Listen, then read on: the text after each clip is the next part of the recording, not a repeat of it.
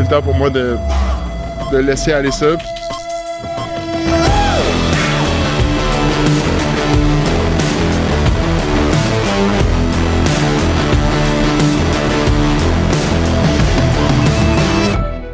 L'alignement de départ, vol au-dessus de la Ligue nationale, Antoine Roussel. Les coachs, Bergie, Michel Bergeron.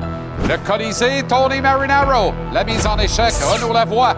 Capital Hockey, Philippe Boucher. Maple Marc-André Perrault, 4 en 4. Football, Arnaud Gascon-Nadon. Camp du Canadien, Anthony Martineau. La LNH est en Australie. Jean-Philippe Bertrand aussi. Coupe Lever de tennis, Frédéric Gay. Et en entrevue, l'attaquant du Canadien, Raphaël Harvey-Pinard. Et le commissaire du Q, Mario Cecchini.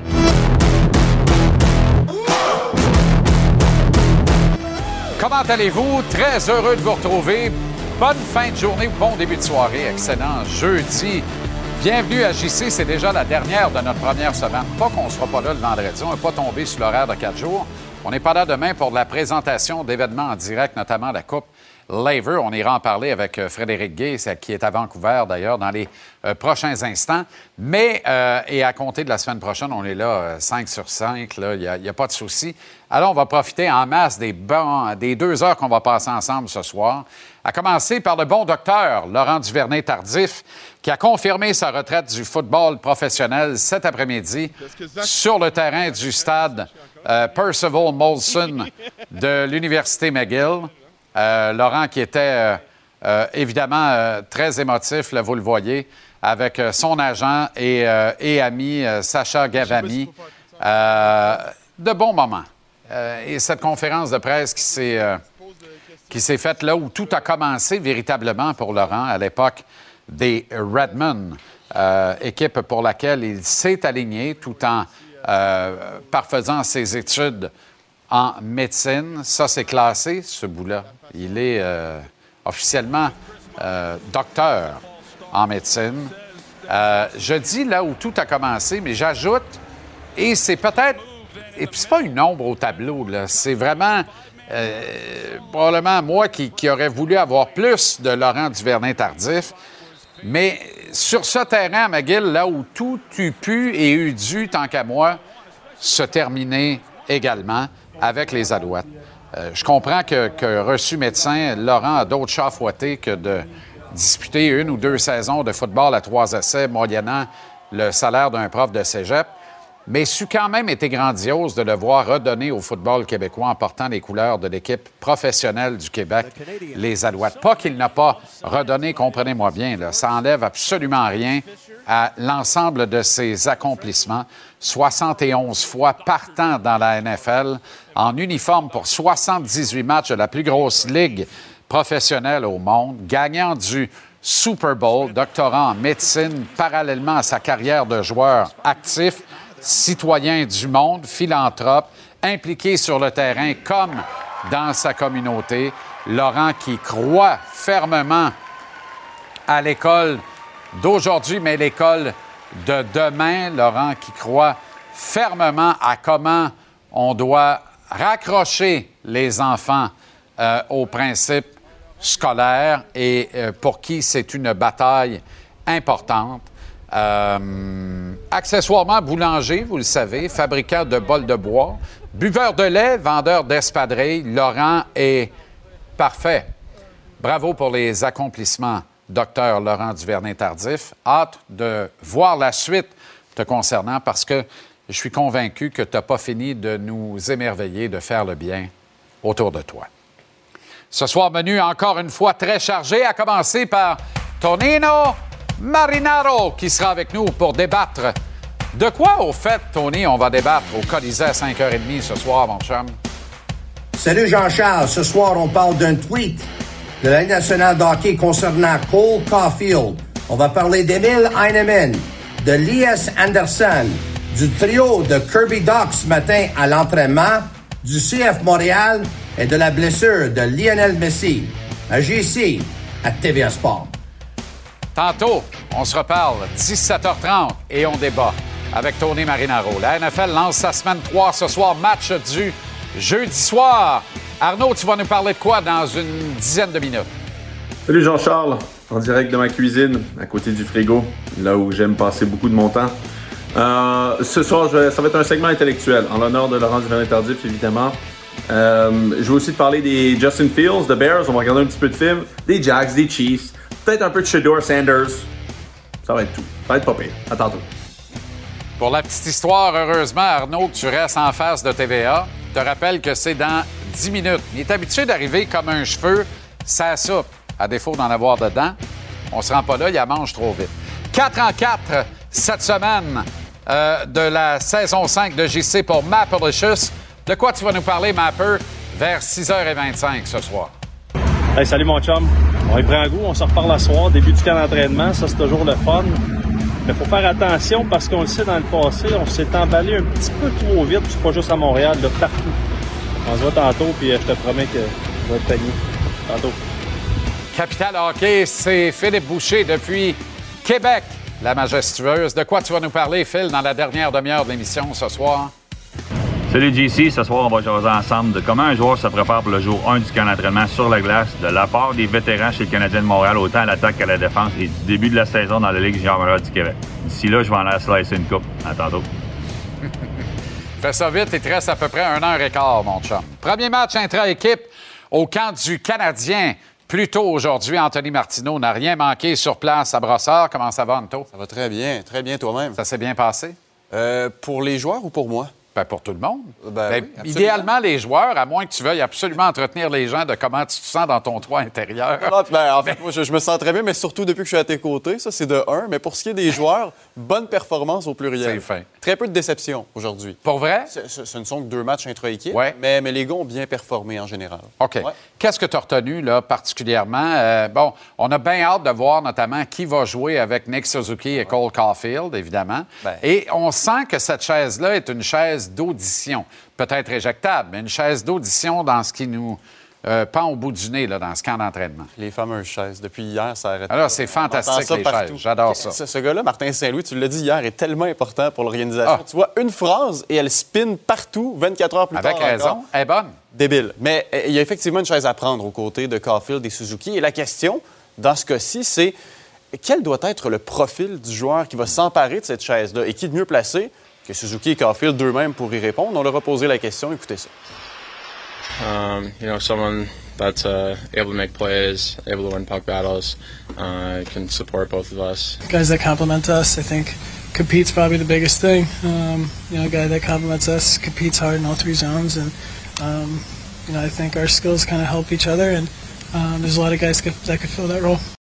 Plusieurs joueurs il se cochent mouille pas trop. cases. Plusieurs que- joueurs cochent les cases. Mais, Mais- quand tu regardes la déclaration des deux, il y a des candidats. Raphaël Harvey-Pinard en est un qu'on le veuille ou non. Raphaël Harvey-Pinard en est un. Je pense à un Kirby Dack aussi. Absolument. des jeux, s'impliquer dans les trois zones. Absolument. Euh, Est-ce qu'un Alex Newhook pourrait en être un? Aujourd'hui, il a été utilisé au centre, Newhook, de Slavkovski et Josh Anderson. C'était intéressant, un très bien paru, on va en reparler. Mais, ce qui est intéressant de New York au centre, c'est qu'avec l'absence de Dvorak, ça veut peut-être dire que c'est pas Doc qui va être là, puis qu'on veut muter Doc au début de saison à l'aile de Suzuki et Caulfield. Ça rajoute des options, effectivement. Puis tu sais, c'est le fun parce que quand tu te mets à avoir des options offensivement, ça veut dire que ton club va bien. Et dans les dernières années à Montréal, il n'y en avait pas des tonnes des options. Hmm. On sera d'accord là-dessus, je pense. Alors, est-ce que l'acquisition de Pearson euh, pave la voie à la mutation de New York au centre en l'absence de Dvorak? Est-ce que c'est ça le long coup à travers la table de billard de Kent Hughes et de Jeff Gorton? Ben, la question mérite d'être posée, mais ça rajoute en tout cas une option intéressante au groupe d'entraîneurs parce que ce gars-là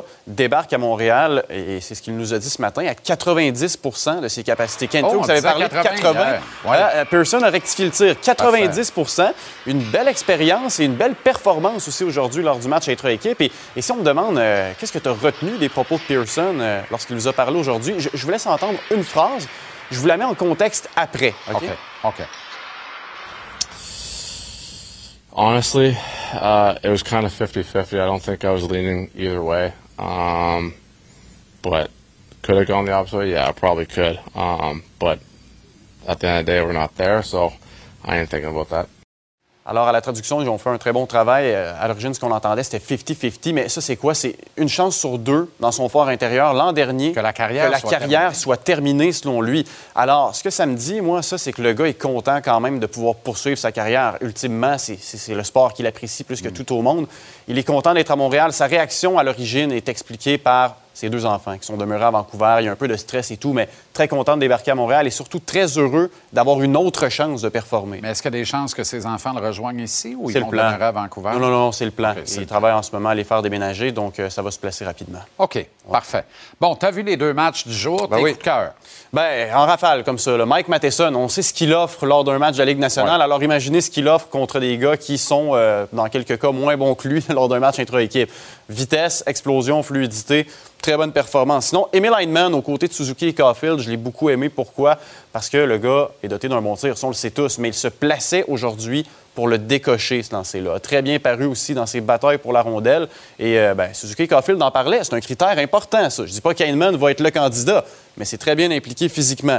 Euh, Pearson a Pas bien passer fait. à Heinemann de la circulation trop vite. Non, pas trop vite, pas trop vite. C'est pas mon candidat numéro un, mais pas trop vite, effectivement. On n'est qu'au premier jour du camp, après tout. Et c'est une acquisition de Kent Hughes dans une transaction. Faut pas Ça, tu marques un point. Euh, dans les autres joueurs qui m'ont épaté, peut-être un peu out of the box, là, Brendan Gignac, il patine en tabarouette. C'est créé trois échappées à lui seul à cause de sa vitesse. Euh, tu sais, c'est pas le genre de gars que tu te dis, on va le surveiller, mais fait en sorte qu'on parle de lui. Donc, a réussi sa mission du jour.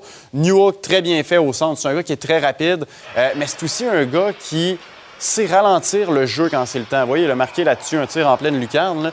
Mais Newhook n'est pas qu'un bon patineur. Il est capable d'alimenter ses alliés et c'est une option intéressante pour ma part au centre, honnêtement. J'espère voir l'expérience se poursuivre parce que ce que j'ai vu aujourd'hui m'a rassuré. Euh, Sean Farrell, on a beaucoup critiqué sa performance à Buffalo. On disait de Ouais. lui qu'il avait perdu ses batailles pour la rondelle, qu'il était invisible. Aujourd'hui, chaque touche, comme dirait Martin Saint-Louis, ont été concluantes. N'a pas perdu la rondelle, a remporté ses batailles de bonnes passes. On, on a vu le Sean Farrell qui nous a épaté dans la NCAA aujourd'hui. Beaucoup apprécié son rendement. Puis finalement, un autre candidat out of the box, Philippe Maillet. Euh, expérience Ligue américaine intéressante. Un produit des Tigres. un produit des Tigres, expérience de quelques matchs dans la Ligue nationale, mais ça a quand même paru aujourd'hui. Euh, écoute, il, il a servi un but sur un, un plateau doré, d'argent, de ce que vous voulez, à Jesse Ilonen. Jesse Ilonen n'avait qu'à la pousser dans la cage. Un autre. Ilonen là, que- dont personne ne parle, mais qui fait partie de Ben, l'équation. c'est- non, mais c'est malheureux, mais Ilonen, on, on aurait pu en parler en positif aujourd'hui, euh, mais je- je- il a décidé qu'il marquait pas. Et euh, pour le reste, il y a Mastercard, mais pour le reste, il n'a pas très bien... euh, Seigneur, Il le slogan, il- toi. il n'a pas tiré son épingle du jeu plus qu'il le faut aujourd'hui à Jesse Lennon, mais, mais dans le cas de Maillet, honnêtement, candidat peut-être un rappel en fin de saison, qui sait, très bien fait aujourd'hui. Excellent travail, Anthony, encore une fois. Merci infiniment. À la semaine prochaine. C'est un plaisir. Et bon week-end de hockey. Ben merci, pareillement. Les Jays sont au plus fort de la course aux séries dans l'américaine. Chaque match compte. Jays Yankees, jeudi 19h à TVA Sport. Une présentation de Sonnet Assurance. La dose est propulsée par le TVR Sport. point. non? Et là, tu vas me rendre nostalgique, là. Ben oui, mais c'est ce que je voulais. Tu vas me rendre très, très, C'est ce que très je voulais. nostalgique. JP Bertrand, Ah. euh, qui arrive un jeudi, précédé de son autre Cologne. J'adore ça. C'est vrai qu'on est jeudi. Comment ça va, JP? Très bien, toi-même. Content de te retrouver, mon, mon ami. Très content aussi, Ouais, très content. ouais, ouais. La Ligue nationale qui fait une incursion au pays de Skippy, Oui. euh, en Europe, euh, en Australie, En Australie, que dis-je? En Europe. en Australie. L'Europe, ça fait un bail. Ouais. En Australie, au pays... de- J'ai vu le pot de beurre de pinot. Quand j'ai dit Skippy, j'ai vu le pot Oui. avec l'arachide sur le dessus. Bien sûr. Et je me suis dit, ça y est, on ne pourra pas dire qu'il n'y a pas d'a- d'arachide dans un pot de beurre d'arachide. Anyway, Voilà. c'est une autre histoire. Deux matchs pré-saison entre les Coyotes et les Kings de Los Angeles, présentés à Melbourne samedi et dimanche. Ça nous a donné l'idée de, de t'inviter, euh, JP, parce que tu as joué professionnel en Nouvelle-Zélande, Ouais. donc tout à côté. Tout à côté. Dans une ligue qui voit son champion affronter le champion de la première ligue australienne dans Exact. une méga finale à la fin de chaque saison. Exact, parce que euh, euh, bon, on, sort, on sort ça des archives. Ta fière allure, Oui, oui, ben, ça, c'était à l'époque où j'étais, euh, je, je filais un petit peu plus vite sur la patinoire. Il faut savoir que le but en or Hey, de L'arbitre me fait rire, par exemple. C'est Ouais. la première photo, là. Oh là là. faut savoir que le but en or de Sidney Crosby aux Olympiques de 2010 à Vancouver T'en a, avec a- a- a obtenu des cotes d'écoute hallucinantes dans l'hémisphère sud. Pas vrai? Et et- et il a vraiment commencé à avoir un intérêt pour le hockey sur glace à partir de ce moment-là. ça a Ah, vraiment oui. été un moment charnière. Wow. Et donc, euh, la Nouvelle-Zélande, ça, c'est- ça, c'est la Ligue d'Australie. Ça, c'est la Ligue d'Australie, qui est une ligue professionnelle, ou je dirais plus semi-professionnelle, qui compte huit équipes. Ça, c'est une, une des grosses équipes en bleu, c'est l'équipe de Melbourne, euh, là où sera disputé le match. Euh, ça, c'est l'aréna de Melbourne, mais le match en fin de semaine va être présenté au Rod Laver Arena, là où on présente le, l'Omnium de tennis d'Australie. La Ligue de Nouvelle-Zélande compte six équipes. Est un petit peu euh, moins forte parce qu'on on paye un petit peu moins les joueurs, mais lorsqu'on On s'affronte... les paye combien? Ben écoute, euh, Pas tant que ça. pas tant que ça. On, on- on te fournit l'appartement, on te fournit une voiture, on s'assure que tu manges, mais... euh, Toi, t'es allé là pour l'expérience ben oui, de pour l'expérience. C'est une, une expérience hallucinante. Ça, écoute, vois, on avait eu du fun. Ça, c'est l'aréna de Queenstown, là-bas. Euh, écoute, si tu remarques, il n'y a pas de baie vitrée. Et c'est un petit aréna de quartier où est-ce qu'on entend à peu près 1000 personnes. Il y a de l'ambiance là-bas, c'est, hallucinant. Mais d'un point de vue hockey, d'un point de vue sportif, puis tu sais, quand tu regardes les scènes, tu, vois que c'est du hockey conventionnel. Tu sais, c'est, Ouais. c'est pas du hockey très technique, mais c'est du hockey très, très, très robuste. Parce que tu connais l'héritage de rugby. Ben oui, bien sûr. Autant de l'Australie que de la Nouvelle-Zélande. Ça frappe là pour, pour tout et tout le temps. C'est un peuple en très, très, très bonne forme physique. Fait qu'ils aiment le contact, ils aiment quand ça brasse. C'est du rugby sur patin. Et c'est aussi du hockey sur gazon sur patin. Sais-tu pourquoi? Euh, c'est un, c'est un sport très, très fort là-bas. Et, et, euh, les tireurs là-bas sont tous droitiers. Au hockey sur gazon, tu ne peux jouer que de la droite. Donc, quand je suis arrivé Hein? là-bas, au hockey sur gazon, regarde ça.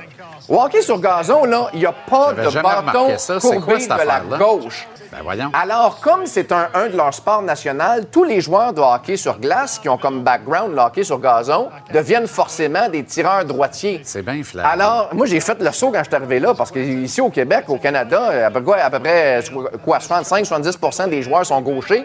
Là-bas, 100% des joueurs sont droitiers. Alors, c'est Même une- sur la glace? Même sur. Ben, écoute, tu commences au hockey sur Ben non, gazon, c'est ça, c'est tu ça. Fait que c'est hallucinant. Wow. Tout le monde là-bas, quand je dis tout le monde, c'est tout le monde est droitier. C'est Ils sont vraiment, évidemment vraiment bien plus forts sur gazon que sur la glace. sont, sont vraiment plus forts que sur la glace, mais attention, l'Australie a réussi à produire un premier joueur de hockey de la Ligue nationale, Nathan Walker, qui a joué pour les Capitals de Washington. il a gagné la coupe. Il a gagné la Coupe. Faisait- écoute, il a- joué peut-être une, une cinquantaine de matchs de saison régulière. Il n'avait pas été habillé pour, euh, pour, euh, pour la finale de la Coupe Stanley, mais n'empêche qu'on a quand même réussi à produire un joueur. Euh, on s'entend qu'on est loin de la Suède puis de la Finlande puis tu sais, des, Ouais, ouais. des grandes nations nordiques. C'est un sport très, très jeune là-bas. C'est un sport très, très jeune, mais je comprends pourquoi la Ligue nationale s'en va faire un tour là-bas. Il y a de plus en bien plus d'intérêt dans cette, euh, dans cette région Qu'est-ce que tu vas faire avec nous cette année à part ça? ben oui, là, euh, on- tu me vends le punch, là, mais euh, comme tu le sais, j'ai signé un, tout nouveau pacte avec TVA Sport à titre de descripteur. Alors, Ouais. au cours des prochaines semaines, on va m'entendre au hockey, au baseball, Ouais. au tennis pendant l'été. Mais là, je me suis dit, je peux pas, euh, je peux pas laisser mon ami JC puis les, puis les, les téléspectateurs. J'adore ça. Alors, je t'en dis pas plus, mais ce n'est que le début de notre quatrième saison de collaboration. Ça veut dire quoi, ça? Êtes-vous avancé ou? Très, ben, c'est signé. Non, non, mais je veux dire, dans notre collaboration. Ben, on la commence aujourd'hui. Très bien. Quelqu'un va-t-il m'en parler un jour? Ben, je te le souhaite, mais c'est signé. J'aimerais ça qu'on me mette au courant du concept. Oui. Non, non, mais je le sais que c'est signé, ça, je sais ça depuis un Ben, bout. écoute, écoute. Ça m'excite Écoute, beaucoup. le concept, J'ai juste hâte de savoir de quoi on va parler. Ben écoute, je- il va y avoir un lien avec des éléments d'actualité. OK. Mais comme tu le sais, moi, j'aime ça, les vieilles patentes oui, cachées, je le sais. cachées dans voûte. Toi, t'es la là. relique la plus moderne que j'ai Ouais, jamais vue de ma vie. fait je vais aller, je vais aller dans voûte. Je vais aller dans, dans- dans les archives de TVA, vous trouver Parfait. des vieilles affaires. Tu vas voir. On C'est bien lancé. Merci, Yes. JP. Heureux de te retrouver. Prends soin de toi. On va aller tout de suite à Vancouver où nous attend Frédéric Gay qui sera là pour la Coupe Laver? D'ailleurs, demain, en lieu et place de JC de 17h, c'est la Coupe Laver que vous allez voir à notre antenne en exclusivité et en intégralité tout le week-end, c'est-à-dire jusqu'à dimanche y inclus. Comment ça va, Fred? Ça va bien, toi, JC? Et sache que c'est dès 16 h demain. Oh, 16 h Formidable. Encore mieux. Là, je suis habitué à mon heure, excuse-moi. Mais la vôtre, ça va être 16 h Moi, c'est je suis même pas habitué à l'heure de Vancouver. Bon. Vas-tu te remettre de l'absence sur le court de ton favori, Roger Federer, cette année? Ben, je pense que tu fais bien de le dire, l'absence sur le court, parce qu'il va quand même être là Bien euh, dans les estrades. Évidemment, c'est son produit, c'est son bébé. Je sais qu'on se répète à chaque année, euh, mais c'est le cas. C'est son produit, la Coupe Lever. C'est lui qui l'a imaginé. Ça a commencé en 2017 à Prague. On est déjà à la sixième édition, parce qu'évidemment, il y a eu ce petit, cette petite parenthèse pandémique. Euh, mais sinon, c'est- elle, elle défile d'une année à l'autre. Ça a été Prague en 2017, Chicago 2018, Genève 2019, Boston 2021, Londres 2022 avec les larmes de Federer, de Nadal et cette poignée de main fraternelle Ah. euh, qui, euh, euh, on va s'en souvenir, sera certainement dans un musée éventuellement. Et cette année, ben, comme tu as pu le constater dans ma nomenclature des villes, on s'en va une année en Europe et après on s'en va une année dans le monde. Parce que c'est un peu ça le concept. Pour ceux qui ne sont pas familiers avec la Coupe Laver, c'est un peu comme la Coupe Ryder au euh, golf. Donc c'est l'Europe qui affronte le reste du monde, donc les États-Unis majoritairement, mais évidemment ça peut être euh, l'Argentine, entre autres, il y a Cerundolo cette année. Alors euh, parmi les équipes et les coéquipiers, cette année, on perd un peu les grands parce que d'année en année, JC, tu le sais, il y a eu, il y avait toujours Nadal, Federer, l'année passée, il y a eu Djokovic, même Andy Murray qui était sur le terrain. Là, cette année, on a des super joueurs, mais aucune grande vedette à proprement dit. Euh, mais honnêtement, je pense que c'est peut-être une bonne affaire. Le niveau va être très relevé. Euh, il y a une certaine parité chez les deux équipes. Alors, chez l'équipe Europe, je te les nomme. Euh, Roublev, qui est sixième, Kasparov, 9e, Hubert Urkacz, qui est 16e, Davidovic Fokina, 25e, Arthur Fils à découvrir, un joueur euh, français, 44e, égal mon fils, 142e. On sait qu'il a déjà été sixième au monde. Là, il n'a plus besoin de présentation. Et tout ça chapeauté par le très volubile Bjorn Borg. Ici, c'est très ironique. Il dit à peu près rien tout le tournoi, mais on l'aime comme ça. Et sinon, l'équipe monde, on a Taylor Fritz, 8e au monde, Francis Tiafo, 11e, Tommy Paul, 13e, Félix Auger-Aliassime, 14e, il joue à la maison, évidemment, à Vancouver, Ben Shelton, qu'on a particulièrement appris à découvrir euh, au US Open Ben avec oui. son fameux téléphone qui se referme. Cerundolo, comme je le disais, 21e. Et en tant que joueur, d'un coup, qu'il y en a un qui se blesse, quoi que ce soit, on a deux euh, joueurs euh, qui De pourraient les remplacer. On a Eubanks et Miloš Raonic qui pourraient, qui sait, peut-être frapper quelques balles ici. Et eux sont chapeautés par, chapeautés par le très, très volubile, et ça, c'est pas sarcastique, Johnny Mack, John Ouais, McEnroe. absolument, qu'on avait arrivé avec euh, son set de raquettes. là. Euh, c'est fantastique. Euh, Félix, c'est pas mal le poster boy canadien de l'événement qui est présenté à Vancouver, comme tu le disais si bien. Est-ce qu'il peut répéter ses exploits de l'an dernier? Est-ce que ça peut devenir un tournant dans sa saison qui n'a pas encore levé, là, mais vraiment pas? Là? Mais tu fais bien de le dire parce que l'an passé, ça allait quand même bien pour Félix, euh, mais la Coupe Lever a tout changé. Je pense qu'on on en a déjà parlé abondamment, toi et moi et les experts. Je pense que Félix est un joueur qui réfléchit un peu trop parfois et les contextes de sport d'équipe, que ce soit Coupe Davis, euh, la, Coupe en Australie aussi, dont j'oublie le nom, j'ai juste Hopman en tête, euh, et, et tout ce genre d'événements, on dirait que ça fait ressortir le meilleur de lui. L'an passé, il avait été le joueur par excellence de la Coupe Lever. Il avait donné la première victoire à l'équipe monde grâce, entre autres, à une victoire spectaculaire, et je pèse mes mots, face à un Novak Djokovic qui voulait vraiment bien faire. Là. Il s'était pas amené ici en touriste. Là. Alors, le fait que Félix l'ait autant dominé, entre guillemets, je pense que ça a changé la perspective qu'il avait de son jeu sur sa carrière. Et après, on a vu ce que ça a donné. Il y a eu un super bel automne, trois titres consécutifs, euh, la Coupe Davis, entre autres. Alors oui, euh, je parlais à son agent que j'ai croisé hier, euh, M. Duchesneau, Bernard Duchesneau, qui me disait, je pense que c'est un événement qui est, comme parfait pour lui à ce moment-ci, pour lui redonner un boost de confiance. D'ailleurs, j'aurai l'occasion de m'entretenir avec notre Québécois au cours des euh, prochaines minutes. Je lui poserai assurément la question. Federer, à qui euh, j'ai pu parler plus tôt cette semaine, disait je suis un grand, grand fan de Félix. Moi, je veux le voir réussir. Euh, je serai ici s'il a besoin de conseils durant le week-end. Il y a également mon fils aussi tout à l'heure à qui j'ai parlé qui a dit Mon Félix, là, fils? il dit, j'ai même pas le goût de vous parler de joueur. Là. Com- comment? Mon fils, Gaël, je l'adore. Mon, mon fils, oui, excuse- excuse-moi, je n'avais pas compris avec le délai. Hein. Euh, mon fils, ouais, qui a dit tout à l'heure, il dit Écoute, tu veux que je te parle de Félix le joueur, mais j'ai pas envie de te parler du joueur, j'ai envie de te parler de l'homme. C'est vraiment une personne en or. Je suis contente de voir que parmi la relève tennistique, il y a des aussi bonnes personnes dans le circuit. Ben il dit oui. Il est d'une générosité sans borne, vous voyez même pas ce qu'il fait. Alors, euh, non, ça va être le fun de le voir. Et d'ailleurs, parlant de mon fils et de Félix, les deux vont s'affronter demain. Pour, euh, ça va être à 22h, heure du Québec. Ça va être le premier match de simple de la. Soirée. Et c'est dimanche qu'on va savoir qui va l'emporter. Est-ce que Monde va pouvoir répéter son exploit ou est-ce que l'Europe va reprendre son euh, titre de champion? On verra à TVA Sport dès 16h demain. Félix a l'ADN d'un gars qui pratique un sport collectif. Et là, il pratique un sport individuel. Mais euh, quel bon bonhomme que tout le monde apprécie. Merci, Fred. Bon week-end de tennis. On se fait la promesse de Bon se reparler lundi. Qu'on ait gagné ou perdu, on gagne toujours de toute façon. C'est du bon tennis. C'est spectaculaire. La Coupe Laver ici à TVA Sport. Salut, Fred.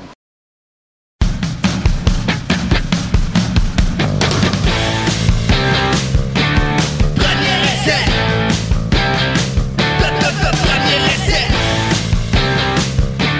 Premier essai.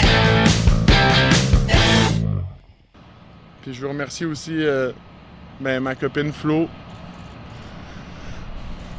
Sage. euh, qui ont été là à chaque moment.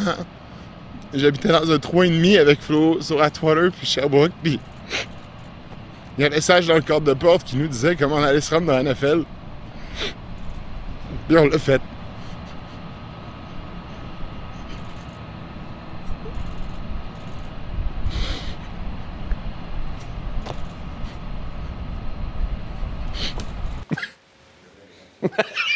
Subitement, ton costume. Ton costume passe moins bien. Mais. Je m'attendais pas à ça. mais non, mais prenons le temps quand même parce que c'est. Il y a tellement de. Il y a des gens qui écoutent ça. euh, et qui disent ben moi aussi j'ai eu un rêve puis j'ai pas pu le réaliser comme lui mais moi aussi je me suis retrouvé dans un 2,5 un 1,5 dans une chambre dans un 3,5 à me demander ça va être quoi l'avenir? Puis quelqu'un m'a dit hey ça va être ça l'avenir puis certains sont parvenus à le faire d'autres moins d'autres pas et d'autres trouvent leur voie trouvent leur voie autrement ils la trouvent bien quand même Euh, alors chapeau oui, ben oui. Écoute, Chapeau. Ça aurait été un parcours unique. Euh, vraiment impossible à reproduire. euh, Il n'est pas le premier Québécois dans la NFL. Non. Mais il est celui dont on dira, en parlant de Célisso, de Benji Saint-Just, de Mathieu Bergeron, de tous les autres qui s'amènent bientôt, ce sont les héritiers de Laurent Duvernay-Tardif. Ah, absolument. Il a ouvert le chemin. euh, comme d'autres l'ont fait avant dans la NCAA, là, ça a été fait dans la NFL. Tu sais, C'est ouvert le chemin par rapport à ouvrir les yeux des Américains sur faire un. Écoute, faire un Pro Day, euh, ça s'était jamais fait. Là.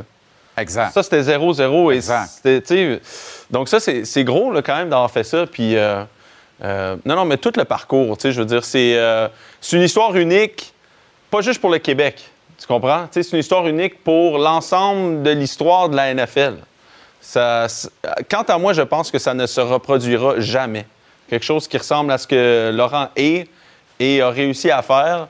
C'est comme un exemple entre, comme mon fils cette semaine qui dit Je serai jamais Iron Man, tu sais. Je sais pourquoi? Mais il dit Je suis pas capable de voler. Je suis comme T'as raison. C'est un bon point. C'est un bon point. Mais c'est un peu la même chose. Tu sais, c'est comme. C'est tough de te lever le matin et dire je veux la même carrière que Laurent. Tu sais, c'est comme un peu euh, un concours de chance. circonstances, Bonne bonne, chance. chance. plein d'affaires, les étoiles alignées. Puis un 3,5 sur Atwater Sherbrooke, c'est quand même pas si pire quand même. Ouais, il y a pire dans la vie, Ouais, c'est c'est vrai. C'est vrai. OK. OK. Alors, ce costume de Ben, c'est parce prof. Non, mais là, aujourd'hui, regarde, je me suis mis en bleu comme. J'ai essayé Oui. de, de faire. Tu sais, les. les- OK, c'est vraiment docteur, là. C'est pas professeur, c'est que là, vraiment docteur. Laurent. OK, c'est un hommage à Laurent. Oui, mais là, j'ai mon. J'ai, Bon, avec la- mais c'est parce que c'est comme ça que c'est comme ça qu'ils font ici quand ils, ils parlent des choses importantes. Mais là, étant donné que c'est la journée Laurent, je me suis dit, avez-vous un sarreau sur place? Puis J'ai mis tout mon stock d'infirmiers. là. Là, ils sont tout le temps en bleu, eux autres. Hein? Oui, absolument. Bleu, ça c'est le standard. Bon, ça marche très bien. J'ai mis des lunettes pour paraître encore plus intelligent, pour te faire honneur. Merveilleux. Dabers en chute libre. Oui. Euh, Justin Fields n'est pas l'ombre de ce à quoi on s'attendait. Euh, en tout cas, ce à quoi eux s'attendaient, parce que si tu m'avais appelé, je leur aurais dit, touchez pas à ça. Ouais. Et ça, c'est une autre histoire. Ohio State, c'est ça? toute- Ben oui, Ohio State Ouais, ouais. Buckeyes. Donc, c'est pas, logique, c'est juste Non. parce que c'est émotif. Euh, oui, mais c'est de plus en plus logique. Ça s'en vient, oui. Oui, de plus en plus. Un peu comme USC à une autre époque. Et là, euh, tu regardes Arlen Williams, coordonnateur de la défense, euh, et toutes les allégations qui ont circulé aujourd'hui, démenties dans certains cas, fou. moins dans d'autres. C'est un peu délirant, là. C'est parti en vrai. Hier, on Hey, avait une information. Excuse-moi. Non, mais on avait une information que Charles Tillman, l'ancien des Bears, qui travaille pour le FBI, aurait lui-même sorti l'information aux Bears. Faites attention, vous allez vous faire pogner par le FBI, ils vont rentrer dans un bureau. Ouais, on est- moi, je, mais moi, j'étais- moi, je likais tous les tweets. J'étais comme, je veux rester au courant de ça, c'est extraordinaire. Mais Alan Williams perd sa job. Matt Eberflus a déjà appelé le- le- les jeux la semaine passée. Personne en ce moment dit pourquoi Alan Williams a perdu sa job. Non, c'est ça. Donc, ça se peut qu'il y ait quelque chose derrière Ah, ça. On va le savoir tantôt. Euh, mais Justin Fields, clairement, n'est pas l'ombre de. En tout cas, il n'y a pas la progression qu'on pensait qu'il allait avoir suite à l'année dernière où il y a eu comme un 10 semaines où il était Exact. extraordinaire. OK, Justin Fields, qui est donc ton premier patient de la semaine euh, à la clinique, on à ton étude, euh, ta euh, clinique médicale privée, là, bien sûr, évidemment. Alors, visuel et stats de Justin Fields en appui. C'est privé, Jean-Charles, parce qu'on ne peut pas attendre. c'est ça. Euh, écoute, ça, c'est Justin Fields depuis le début de sa carrière. Donc, malgré, je te disais, l'année passée, un 10 semaines époustouflant où il a couru la balle, il a lancé. Bref, les Bears continuent de perdre. C'est- Ils sont 0-12 à leurs 12 derniers matchs. Il faut remonter jusqu'au 12 octobre de l'année dernière pour les voir gagner un match. Donc, 5 en 22 dans ces 27 derniers matchs. 101 sacs. J'ai une bonne statistique pour toi C'est là-dessus. quasiment aussi. 4 par match, excuse-moi. C'est épouvantable, mais ça remonte même à sa carrière d'Ohio State. Je, vais laisser les gens lire ça à la maison parce que c'est assez clair que c'est pas nécessairement euh, extraordinaire comme statistique. Écoute, j'en ai sorti une cette semaine. La différence entre lui et CJ Stroud à Ohio State. Justin Fields, pour le même nombre de temps que CJ Stroud, 49 sacs dans sa carrière à Ohio State. CJ Stroud, 12. Cette année et l'année dernière, et qui compte la- la- à sa première année, il est le quart. Il a 79 sacs avec 4 secondes de plus dans la pochette. Ça le met loin en avant, une cinquantaine en avant du deuxième. Aucun sens. Donc, il, ne tient, il tient la balle trop longtemps. Carl Shanahan, c'était ce qu'il a dit à, à son repêchage. Il a dit J'aime Justin Fields, les qualités athlétiques, mais j'ai pas l'impression qu'il est capable d'analyser le jeu assez rapidement pour être dans mon attaque. C'était une, une information qui avait circulé par la suite. C'est un peu ce qu'on voit de Justin Fields, mais j'ai du film intéressant et une comparaison intéressante à faire avec Luke Getzi, qui est son nouveau coordinateur à l'attaque. Oh boy. On regarde ça. Justin Fields en 2021. OK? Donc, qu'est-ce qu'on voit? Pied droit en avant. Regarde comment il est clair sur sa base. Ici, il lance la balle. C'est clair, c'est franc, c'est net. Pied droit en avant. Regarde bien encore. Pied droit en avant. 2021. Prend ses pas. Regarde ça comment c'est- c'est c'est quand même net comme pas, tu vois? Ça, c'est exactement un trois pas là, que les carrières prennent d'habitude. Regarde sa base en ce moment, comment elle est large. Son- sa, sa balle est, est prête à décoller. Son appui est parfait. Boum, lance la balle, right on target. Maintenant, je t'amène Luke Getty, le coordinateur à l'attaque des, des Bears, right? Regarde la démarche d'Aaron Rodgers. On va, la- on, va, on va revoir une autre séquence après. Premièrement, pied gauche en avant et un petit bond que seul Aaron Rodgers fait. Regarde ça. Pied Ouais. gauche en avant. Tu vois le petit Ouais. bond? Et là, entame Ouais. son trois pas, finit sur un cinq pas, mais il y a un petit bond au départ. Aaron Rodgers se permet de faire ça. C'est pas lui qui l'a coaché. Lui, il se permet de faire ça pour voir le jeu. C'est du bon vieux football, Jean-Charles. Tu sais, les gars, avant, ils reculaient droit. Il veut voir le terrain. Mais regarde Justin Fields cette année. Pied gauche en avant. C'est pas le même petit bond, ça? C'est pas la même, même Ça technique qu'on voit? La même chose. J'ai l'impression que Luke Getty a demandé à Justin Fields de changer sa façon de se préparer à un jeu, de mettre le pied gauche. Ça, c'est clair. Tu le vois, le pied Non, gauche. C'est vrai que le diable est dans les détails. Le diable est dans les détails. Mais c'est aussi vrai que ça marche pas pantoute. C'est ce du qu'il a dit- niaisage. ce qu'il a dit en entrevue après, c'est qu'il a dit Je me sens robotique, je, me sens- je pense trop. Mais regarde encore une fois, puis regarde la lecture ici. C'est toujours comme un livre, OK? Une lecture à l'attaque, c'est tu pars de droite à gauche ou de gauche à droite. Bien sûr. La première lecture, regarde ses pas. Tu vois, c'est robotique. Regarde ça, arrive pas. à- Regarde, il dévie aussi. La, la- la séquence d'avant, on le voit vraiment dévier de sa ligne. Mais non, il voit pas les yeux, là, mais l'impression que ça donne, c'est qu'il est concentré. Regarde ça- ici, regarde ici. Ouvert, ouvert. On a ouvert ça. à DJ Moore. ça. Bref, tout le monde est ouvert. Alors, on mais pas- sa, on sa pas- lecture en ce moment est sur, la- est sur le mauvais joueur. C'est ça, on n'a pas besoin d'y voir les yeux. pour Mais tout le monde est ouvert. Tout le Ben, monde est ouvert en ça. ce moment et sa progression n'est pas la bonne. Non, mais il est concentré sur le continental. Il veut pas euh, maganer le pas puis scraper YMCA. Alors, il oublie de faire son balayage. Parce qu'il pense à des niaiseries et oublie la base de ça. Garde Justin Fields, tu t'es rendu là. Fais juste être qui tu es. Puis en plus, je pourrais t'enlever, mais deux courses seulement scriptées des Bears pour Justin Fields depuis le début de l'année. Pour toi, les Chiefs sont toujours au sommet de la NFL. Explique-moi ça, là. Ben écoute, parce que je pense que les Chiefs ont investi beaucoup dans leur capital défensif dans le repêchage dans les dernières années. Euh, puis je regardais ça, puis je me, disais ça hier pendant que je, je faisais un merveilleux jogging. Et euh, je me disais, OK, les Chiefs pourraient avoir une défensive, disons, top 5 du AFC. OK? En ce moment, le problème que le monde dise que les Chiefs sont, pas- sont peut-être pas à la hauteur de ce qu'ils étaient l'année dernière, c'est que l'attaque ne produit pas de points. Toi, matin, je te dis, là, le problème des Chiefs, c'est Andy Reid et Pat Mahomes ne marquent pas de points. T'es-tu assez à l'aise pour penser qu'ils vont être capables de Ça régler peut, ça? ça peut revirer de bord. Ça peut revirer de bord. Et tu leur donnes en plus de ça une défensive peut-être top 5 dans l'AFC. L'année passée, on disait ils n'ont pas de receveurs cette année. L'année passée, ils n'avaient pas plus de receveurs. McCall Harmon n'arrive pas à jouer aux Jets. Juju Smith n'arrive pas à jouer aux Patriots. Puis tu réaffirmes ta profession de foi envers les, les Jags, les j'en ai une pas pire pour les Jags. Les Jags, à leurs 13 derniers matchs, sont 9 et 1 contre la NFL et 0-3 contre les Chiefs. Ça, do- ça va aller correct. Niners par 10,5 contre les Giants ce soir. Oui. Ça traîne pas à terre parce que c'est 10,5, mais ça pourrait rentrer. Je pense que Saquon Barkley ne jouera pas. OK? Alors, je vais prendre les Giants à plus 10 et demi. C'était pourtant plein de crédibilité jusque-là. Non, mais tu sais comment ça fonctionne, Jean-Charles. là. Ça va monter à 11,5. là. Je vais, tu sais, tu vas le Ça va finir même de- 12,5, ça Daniel Jones va, 10. va finir 32 en 38 pour Ben 400 non, verges. arrête. Tu sais comment ça Arrête. Tu sais comment c'est. Arrête. Un Les. Alouettes ont honoré coach récemment. Les Oui. Carabins vont faire de même. Ce samedi au Sepsum, j'y serai. Je ne raterai pas cet hommage à coach du Un pionnier. pleinement mérité. Quand on parle de, de pionnier là, et de- d'un héritage colossal sur le football québécois. Absolument. Alors, coup de chapeau, salutations à ce bon vieux Jacques. Très hâte de le recroiser. euh, Dors samedi. bien, là. Repose-toi. Merci, euh, docteur Gascon-Nadon.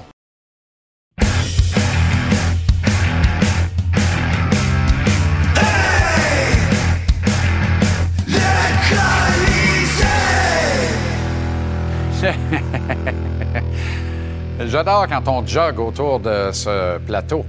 Euh, et je suis en pleine forme pour le faire. Comment ça va, Tonino? Ça va très bien, merci. Excellent. Euh, c'est le fun, il y a une chaise d'audition à la droite de Nick Suzuki, Et Cole toi aussi, Caulfield. tu parles des chaises, là? Non, mais c'est-tu parfait, ça? Hey. Non, non, mais j'adore ça. OK. Personnellement, après, amène ta game dans la game. Oui. Là, c'est prends-toi une chaise puis joue la game de la chaise. Oui. Joue le rôle de la chaise. J'adore ça. Aujourd'hui, les trios étaient intéressants. hein? Ben, il y a une chaise d'audition, là, à la droite de Suzuki et Caulfield. Ça chaise que tout le monde veut. Exact. Ça a commencé avec Ilonen, ça a fini avec Heinemann. Je trouve ça intéressant.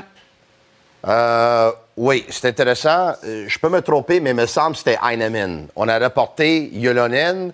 Il me semble qu'il prenait des tours. J'étais pas là aujourd'hui. Il y en a eu quelques-uns. J'ai un petit rhume, mais ça va bien. Oui, j'ai remarqué. Ah, merci. Mais euh, pour moi, c'est très intéressant que Heinemann a eu cette opportunité-là aujourd'hui. Et je te dis pourquoi. Parce que, selon moi, de tous les joueurs qui appartiennent aux Canadiens, qui ne jouent pas dans la Ligue nationale, le meilleur marqueur de but à l'attaque, c'est Heinemann. Le meilleur joueur en termes de jeu complet à l'attaque, pour moi, c'est Joshua Roy. Joshua Roy. Peut-être le meilleur talent, hein, c'est Farrell, mais lui, il ne m'a pas convaincu encore. Non. Mais, je Mais le joueur, le plus, le, joueur le plus complet, c'est Joshua Roy. Heinemann peut marquer des buts, c'est vrai. avec toi. Mais Caulfield le fait marquer des buts sur ce Oui. trio-là. Non, mais quand tu vas être un trio adverse, quand tu vas être une équipe adverse, tu vas affronter le Canadien, Suzuki, Caulfield. Suzuki aime repérer Caulfield. Donc, à ce moment-là, tu portes attention à Caulfield ou tu essaies de couper la passe. Ça donne des Mais ouvertures. si Nick Suzuki, un jour, aurait une deuxième option, maintenant, est-ce que moi, je pense Mais est-ce que le Raphaël- Canadien va ouvrir la saison avec Emile Heinemann sur le premier trio? Non. Mais qu'est-ce que je pense? Je pense que le Canadien l'ont mis là pour voir à un moment donné comment ce gars-là se comportait avec eux, si Ouais. à un moment donné, Exact. c'est envisageable. C'est vraiment une audition. Et pendant qu'il y a cette audition-là, on a vu Kirby Doc avec Sean Monahan aujourd'hui. Pourquoi? Parce qu'on a vu Alex Newhook au centre. Ça veut dire que l'organisation vient de faire un énoncé, un statement dans ton jargon Oui. à toi aujourd'hui. Newhook au centre, le temps que Dvorak revienne. C'est le plan d'organisation. Ça peut changer dans le camp d'entraînement. changer. Mais le premier plan, le premier geste qu'on met sur la glace, on aimerait voir Newhook au centre. Pourquoi? Parce que Doc va se retrouver à la droite de Suzuki Caulfield, avec qui il a connu du succès l'an dernier. convaincu. Pense bien, moi. Mais Pense bien. mais- mais- À moins qu'on veuille former un duo Doc et Monahan comme Suzuki et Mais, Caulfield. mais c'est ça. C'est une des deux possibilités en fin de compte. Là. Au début de la saison, c'est fort probablement que ça va être Suzuki au centre, ça va être Doc au centre, ça va être Newhook au centre, puis ça va être peut-être être soit Jake Evans ou Elias Alors, Anderson Monahan à l'aile? Monahan, si jamais on le met à l'aile de Kirby Doc, pourrait l'aider avec les mises au jeu, parce que Doc, il est pas fort là-dessus. Moi, là, je pense que Monahan, en santé, est un meilleur centre que Kirby Doc au moment où on se parle. Sean Monahan, l'an dernier, sa saison a décollé quand on lui a trouvé une chaise, pour vrai. Et il faut lui trouver dès le départ. Parce si que Mo- cas, Monahan, ça va être Doc à droite. Ah oui, parce que cette signature-là, dont personne ne parle, c'est un des très bons gestes posés par Kent Hughes. Quand tu parlais de Kent Hughes qui joue à la bourse, là, puis qui euh, euh, sell Courtier low... d'investissement. oui. Sell high, buy low. Alors, le courtier Kent Hughes, là, ce qu'il vient de faire avec Monahan, c'est de dire, ça ne coûtera pas trop cher, prends le pari avec moi, connais une excellente saison, reste en santé, accumule des points. À la li- date limite des transactions, je fais, je fais pas sauter à la banque, je vais chercher un autre premier choix pour toi. Et toi, tu t'en vas, puis l'an prochain, tu obtiens un bon contrat. Ce que je sais, c'est que Gorton et Hughes veulent avoir Doc au centre. Mais ce que je sais aussi, c'est qu'il n'y a personne dans cette équipe-là, dans cette organisation-là, qui est proche de faire un meilleur job à l'aile de ce trio-là que Doc. Parce que lui, avec eux, c'est tout feu, tout À flamme. part peut-être Monahan ou un jeune, mais on ne commencera pas la saison avec un jeune, on se met d'accord là-dessus. Jake Allen en sort une capable aujourd'hui. Oui. Veut jouer plus de matchs. Mais c'est qui qui veut pas jouer plus? Non, non, mais arrête, là. Non, mais la Non, potenti- la tu sais, c'est quoi la beauté? Oui. La beauté avec Jake, là. Oui. Moi, je veux jouer plus de. Il peut bien dire, je vais en gauler 80. Mais j'aurais été déçu qu'ils disent Non, non, autrement. mais il peut dire ce qu'il veut, ça n'arrivera pas. Puis quand ça n'arrivera pas, là, il se plaindra pas puis il fera pas à baboune. C'est pas beau, ça? C'est pas parfait, ça? Moi, je pense que ça n'arrivera pas, mais il y a juste une possibilité que ça arrive.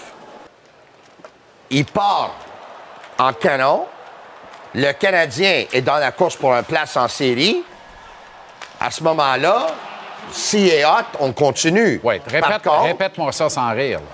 Trois fois, là. Par contre, par contre, ils sont en reconstruction. Ils veulent jouer, développer des joueurs. Montembeau, tu peux encore développer. Ah oui, mais. Jake Allen, déjà, sa plafond. Moi, ce que j'aime pas, ce que j'aime pas de la déclaration de Jake Allen aujourd'hui, c'est que ça met de la pression pour rien sur l'organisation en vue du match inaugural à Toronto. Le 11 octobre à Toronto. Mais pourquoi t'aimes pas la déclaration? Qu'est-ce que tu pas veux ça le parce que le dise? 11 Moi, je le- veux pas jouer. Non, non, excuse, qui dit rien, dit rien. Je suis là, je fais ma job. On va faire un bon travail. Reste pas mon tambour. Jean-Charles. Le 11 Moi, je oc- pense pas qu'il va être le numéro un non plus. Le 11 C'est un octobre. fier compétiteur. Le je 11 respecte. octobre à Toronto, je veux voir mon tambour entre les poteaux. À moins d'une catastrophe dans le camp d'entraînement, là, je veux voir les grosses pattes. Qui a été le meilleur gardien du Canadien l'an dernier? Montembeau. C'est lui qui doit être devant le filet le 11 octobre. à Ça veut pas dire que Montembeau va être meilleur que Jake Allen cette année. Moi, je pense qu'il va l'être. Si Sam n'est pas meilleur que Jake Allen cette année, Moi, je pense suis inquiet pour va la suite de sa Mais carrière Il n'y a rien qui est garanti dans le sport, là. Il n'y a rien. Là, tu amènes Leah Sanderson dans un segment de courte durée où on est supposé avoir cinq bons sujets tous les soirs. Mais moi, je vais te dire pourquoi. Ah oui, non. C'est pas impossible que Elias Anderson bat Jake Evans, là. Jake Evans, je l'aime bien. Je l'aime bien. C'est correct, là. C'est la fin de la journée. C'est un joueur de quatrième trio. Il n'y a pas un meilleur potentiel que ça, là. C'est un joueur de 10 minutes par match puis quelques désavantages numériques. C'est tout, là. Ça finit là. C'est un gars qui a fait 3-4 commotions à l'intérieur dans un espace de deux ans et demi. C'est un gars, peut-être, à, être frappé une autre fois pour que ce soit la fin pour lui, là. Elias Anderson, les points qu'il amène, l'attaque qu'il amène pour un gars qui pourrait jouer quatrième trio, c'est très intéressant. Le plafond de Elias Anderson est beaucoup mieux que le plafond de Jake Evans. Puis Jake Evans, même là, si c'est pas Elias Anderson qui va le battre pour un poste, là, c'est Owen Beck qui va le battre d'ici un an. Mais ça ne se fera pas cette année. Et Jake Mais Evans, cette année, Jake Anderson Evans, c'est une année importante. Euh, doit prendre son envol, doit s'établir comme un actif régulier de la Ligue nationale. Mais je pense qu'il l'est. Ici ou ailleurs, je pense qu'il l'est. C'est sûr qu'il va y avoir congestion chez le Canadien avant longtemps. Ça regorge de bons jeunes talents. Peut-être qu'Evans va se faire pousser vers la sortie. Puis ce sera pas grave, on dira bye-bye, puis merci beaucoup pour les bons souvenirs. Mais je pense que le, le petit gars, il a le cœur à la bonne place, peut rendre de bons services aux Canadiens, marche le corps droit, les oreilles molles. Moi, je l'aime bien. Mais Elias Anderson, c'est un profil intéressant, là. On ne néglige pas, là. Oui, mais si tu le mets. Comme je te dis, là, c'est pour battre Jake Evans. Là. Tu le mets sur une carte. Tu le mets sur une carte avec deux entrepreneurs de pompes funèbres, t'en tires rien. Tu comprends? Jake Evans, là, faut pas oublier dans quelle galère on l'a empêtré l'an dernier. Quand on l'a mis avec Harvey Pinard et Ilonen, ça a bien été. Quand tu te retrouves avec Joel Armia, tu sais que tu vas aller nulle part. Armia, pour moi, c'est fini, là. Il reste deux ans de contrat à 3,4. On a vu des finis coûtaient moins cher que ça. Oui, oui, je- CF Montréal et blessure à Lionel. salaire donné à charité. Blessure à Lionel Messi. Toi qui as payé, tu as vendu le chalet pour aller le voir deux fois la semaine prochaine en Floride. Tu risques de mordre la poussière. Moi, j'ai failli pleurer hier. là. c'est sûr. Honnêtement, là, j'ai Ça a coûté combien, tout ça? tu veux savoir combien j'ai payé deux billets mercredi puis deux billets samedi prochain? Oui. 2000 US. Aïe, aïe. Pour les quatre billets? Oui. c'est pas pire. Oui, c'est pas pire. C'est quand même, si jamais ils jouent pas, là. C'est pas pire, Si moi. je veux les vendre, là, je vais avoir 200 On m'a offert le prix de mes sièges de saison au CF Montréal. Le prix pour toute une saison. Pour acheter mes deux sièges le soir de la visite de Messi l'an prochain. Ouais, je comprends. Mais moi, j'étais, moi, j'étais très déçu de le voir. c'était avant qu'il se blesse. J'étais très déçu de le voir jouer hier, là. Il jouait pas contre le Barcelone ou Manchester City non, ou Bayern ça. Munich hier, là, C'est ça. ou Arsenal, là. C'est ça. Il jouait contre une équipe qu'ils auraient, ils auraient gagné sans Lionel Messi. Ben Lui qui avait déjà été pas mal blessé avant, qui a été avec l'Argentine, on a dit qu'il avait la fatigue musculaire. Il n'avait pas joué depuis 11, 11 jours. Tu joues un final de coupe la semaine prochaine, le US Open Cup Final, mercredi contre un Houston qui joue très, très bien dernièrement. Pourquoi tu ne l'as pas reposé? Pourquoi il a joué? Je ne la comprends pas, celle-là. Et le CF Montréal qui a perdu deux points en fin de match hier, ça, c'est la mauvaise nouvelle. Les- la bonne nouvelle, ils avaient juste un tir cadré au but, puis ce match-là aurait pu facilement être une victoire de Cincinnati. Contre une très bonne équipe.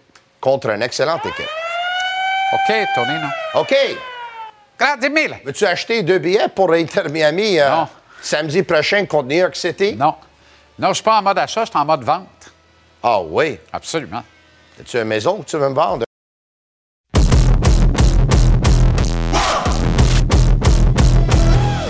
Très heureux de voler au-dessus de la Ligue nationale avec Antoine Roussel.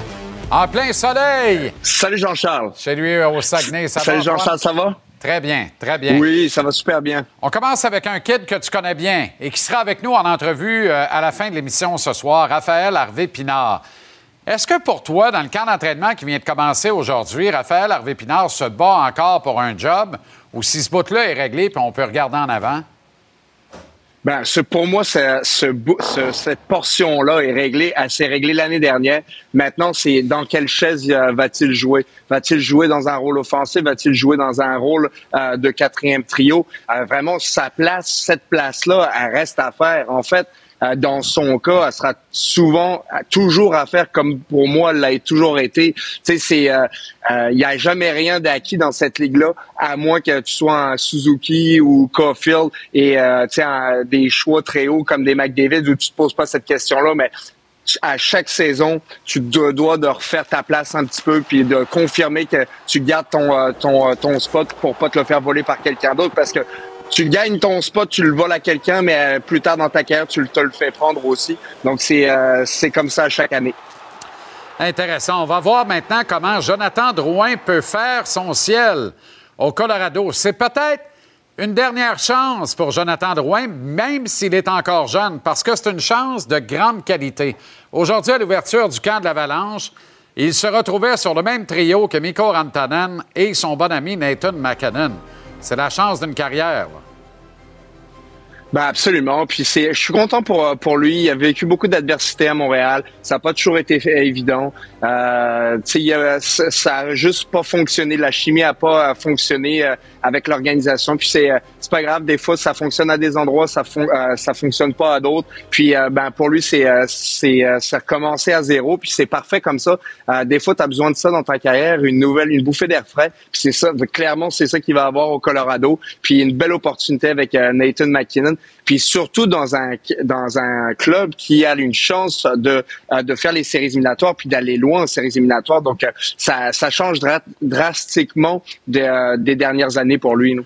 Antoine, les Kings et les Coyotes disputent deux matchs pré-saison en Australie ce week-end, là où l'hiver vient de finir. Écoute, pose-moi la question. Pour moi, on essaie de développer des nouveaux marchés. Mais euh, écoute, c'est, euh, c'est, définitivement ça qu'on va faire. Moi, je me mets à la place d'un, des joueurs. C'est une excellente opportunité de découvrir une, un, un nouveau, euh, un nouveau pays, euh, d'aller voir comment ça se fait ailleurs. Mais c'est sûr que ça apporte énormément de stress aux équipes parce que tu pars pendant tellement longtemps. Puis ces équipes-là qui partent généralement ont pas le meilleur euh, début de saison escompté parce que euh, tu à la course, tu pas le temps de t'organiser euh, à la maison, faut que tu le fasses à ton retour. Donc c'est quand même compliqué pour ces équipes-là. Mais bon, euh, écoute, qui, se soucie vraiment des Coyotes? Autrement, ça c'est sûr, à part toi peut-être. Autrement dit, Antoine, les joueurs aiment ça, mais les directions d'équipe aiment pas bien ben ça. Ben écoute, c'est euh, un petit- oui, tu as tout à fait raison. Même des certains joueurs, ben, d'être éloigné de même de ta famille pendant un certain temps, c'est c'est euh, c'est c'est difficile. C'est bon pour l'esprit d'équipe, c'est bon pour l'esprit de corps, mais c'est pas nécessairement un gros gain pour euh, euh, pour euh, de classement. Ça, je pense pas que ça se traduit vraiment euh, avec euh, un début de saison euh, du tonnerre. là. On va se retrouver jeudi prochain, Antoine, parce que tu es occupé mardi. Tu vas faire quoi, au fait? je m'en vais à chasse. Je m'en vais justement, euh, je pars demain. Euh, je m'en vais euh, dans le coin de la rivière Aura. Dans, et puis j'ai dans le haut de Dolbo Mistassini. Mon beau-père m'amène pour la première fois. Donc dès qu'il a pro- il me l'a proposé, j'ai je lui ai pas je lui ai pas donné la chance de changer d'avis. J'ai dit oui, je m'en viens avec toi. Puis il va me faire découvrir la chasse à l'orignal. Puis j'ai bien hâte de découvrir c'est quoi, puis de de, de, de vivre cette expérience là. La rivière Aura ou la rivière Aura, comme des rats, là? La ri- des rats, ça a l'air. Mais écoute, ça a l'air que c'est super beau. Je, je t'en donnerai des nouvelles. Ben oui, j'imagine, avec un nom de même. Ça doit être beau, rare. OK, formidable. Ramène des photos et ramène du bon gibier, surtout. Merci, euh, Antoine. C'est sûr que je te- je t'en garde un morceau si c'est le cas. Formidable. Salut, mon ami. La 55e saison de la Ligue de hockey junior majeur du Québec se met en branle avec nous. Le commissaire du circuit, Mario Cecchini. Mario, comment ça va? Très bien, Jean-Charles, toi-même. Alors là, tu commences un vrai cycle. Oui. Un cycle d'une année complète à la tête du circuit. Comment ça se passe? On ne s'est pas parlé de, de- depuis que tu es entré en poste officiellement. Comment ça se passe? Comment a été l'été? Puis comment ça se présente?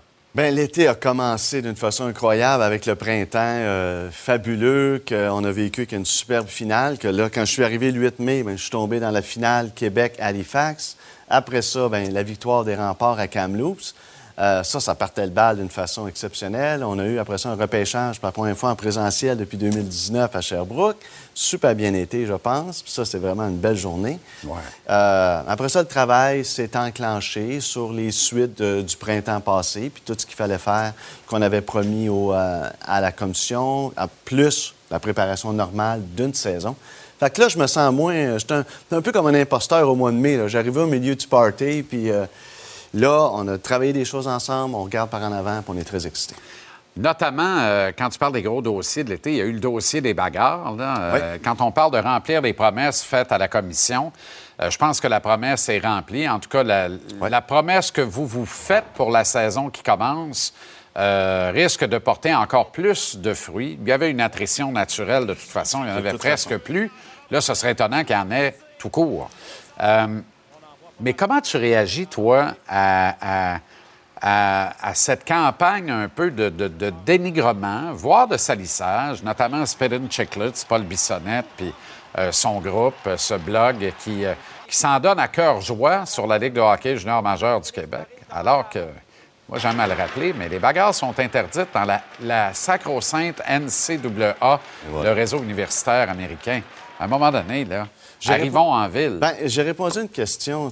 D'abord, euh, euh, ce, ce matin, mais juste pour te donner, je veux revenir sur ton propos où tu dis c'était euh, c'était déjà vers la porte de sortie.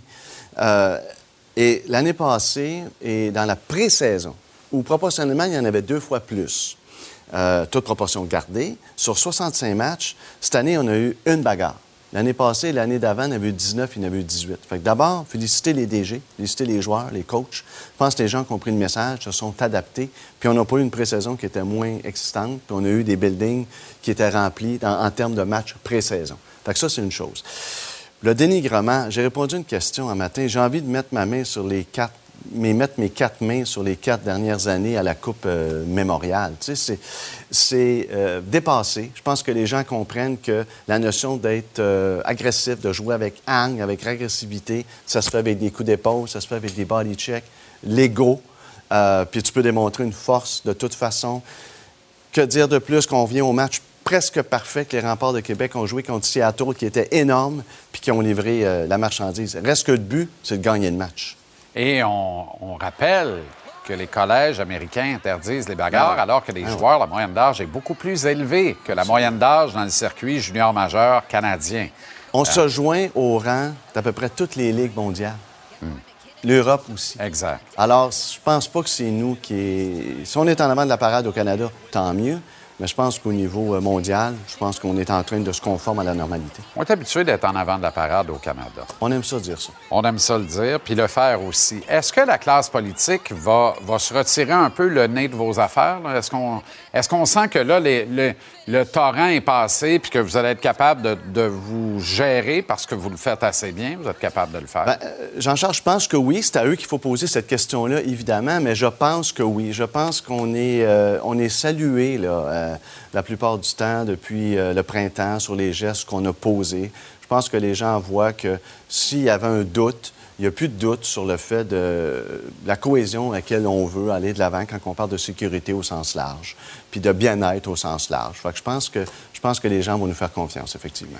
On parle de bagarre interdite. Là, on va parler de la, une autre vraie bagarre parce que ça demeure, euh, ça demeure une petite entreprise, mais c'est une entreprise, une équipe de hockey junior.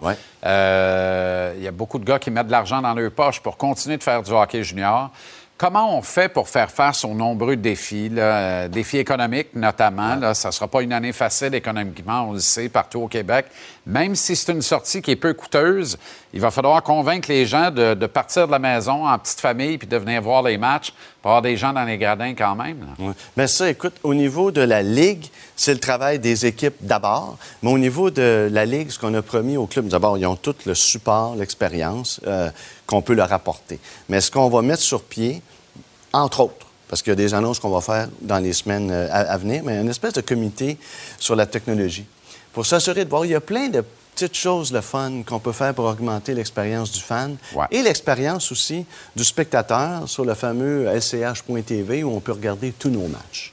Alors, ça aussi, il y a des- on va agrémenter, des fois, on travaille sur le son, sur la lumière, mais ça, c'est de la base, mais on va agrémenter les intermissions aussi, c'était pas tout le temps le cas. Alors, tu sais, il y a- il panoplie de travail qu'on va faire. On va communiquer beaucoup, je pense. On va s'assurer de communiquer encore plus. Euh, à partir du mois de janvier, à partir du mois de février aussi, on a des beaux plans sur ça.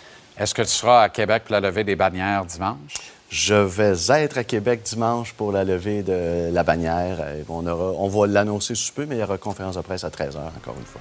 Fantastique. Mario, merci infiniment. Bon succès dans cette première saison du circuit Checkini. Merci. Et à très bientôt. Merci.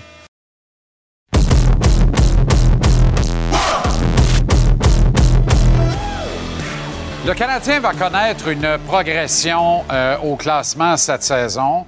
Je pense pas que je prends un gros risque en m'avançant là-dessus. Bon dernier de la section Atlantique la saison dernière à 12 points des Red Wings, le Détroit qui les précédait au classement de la division.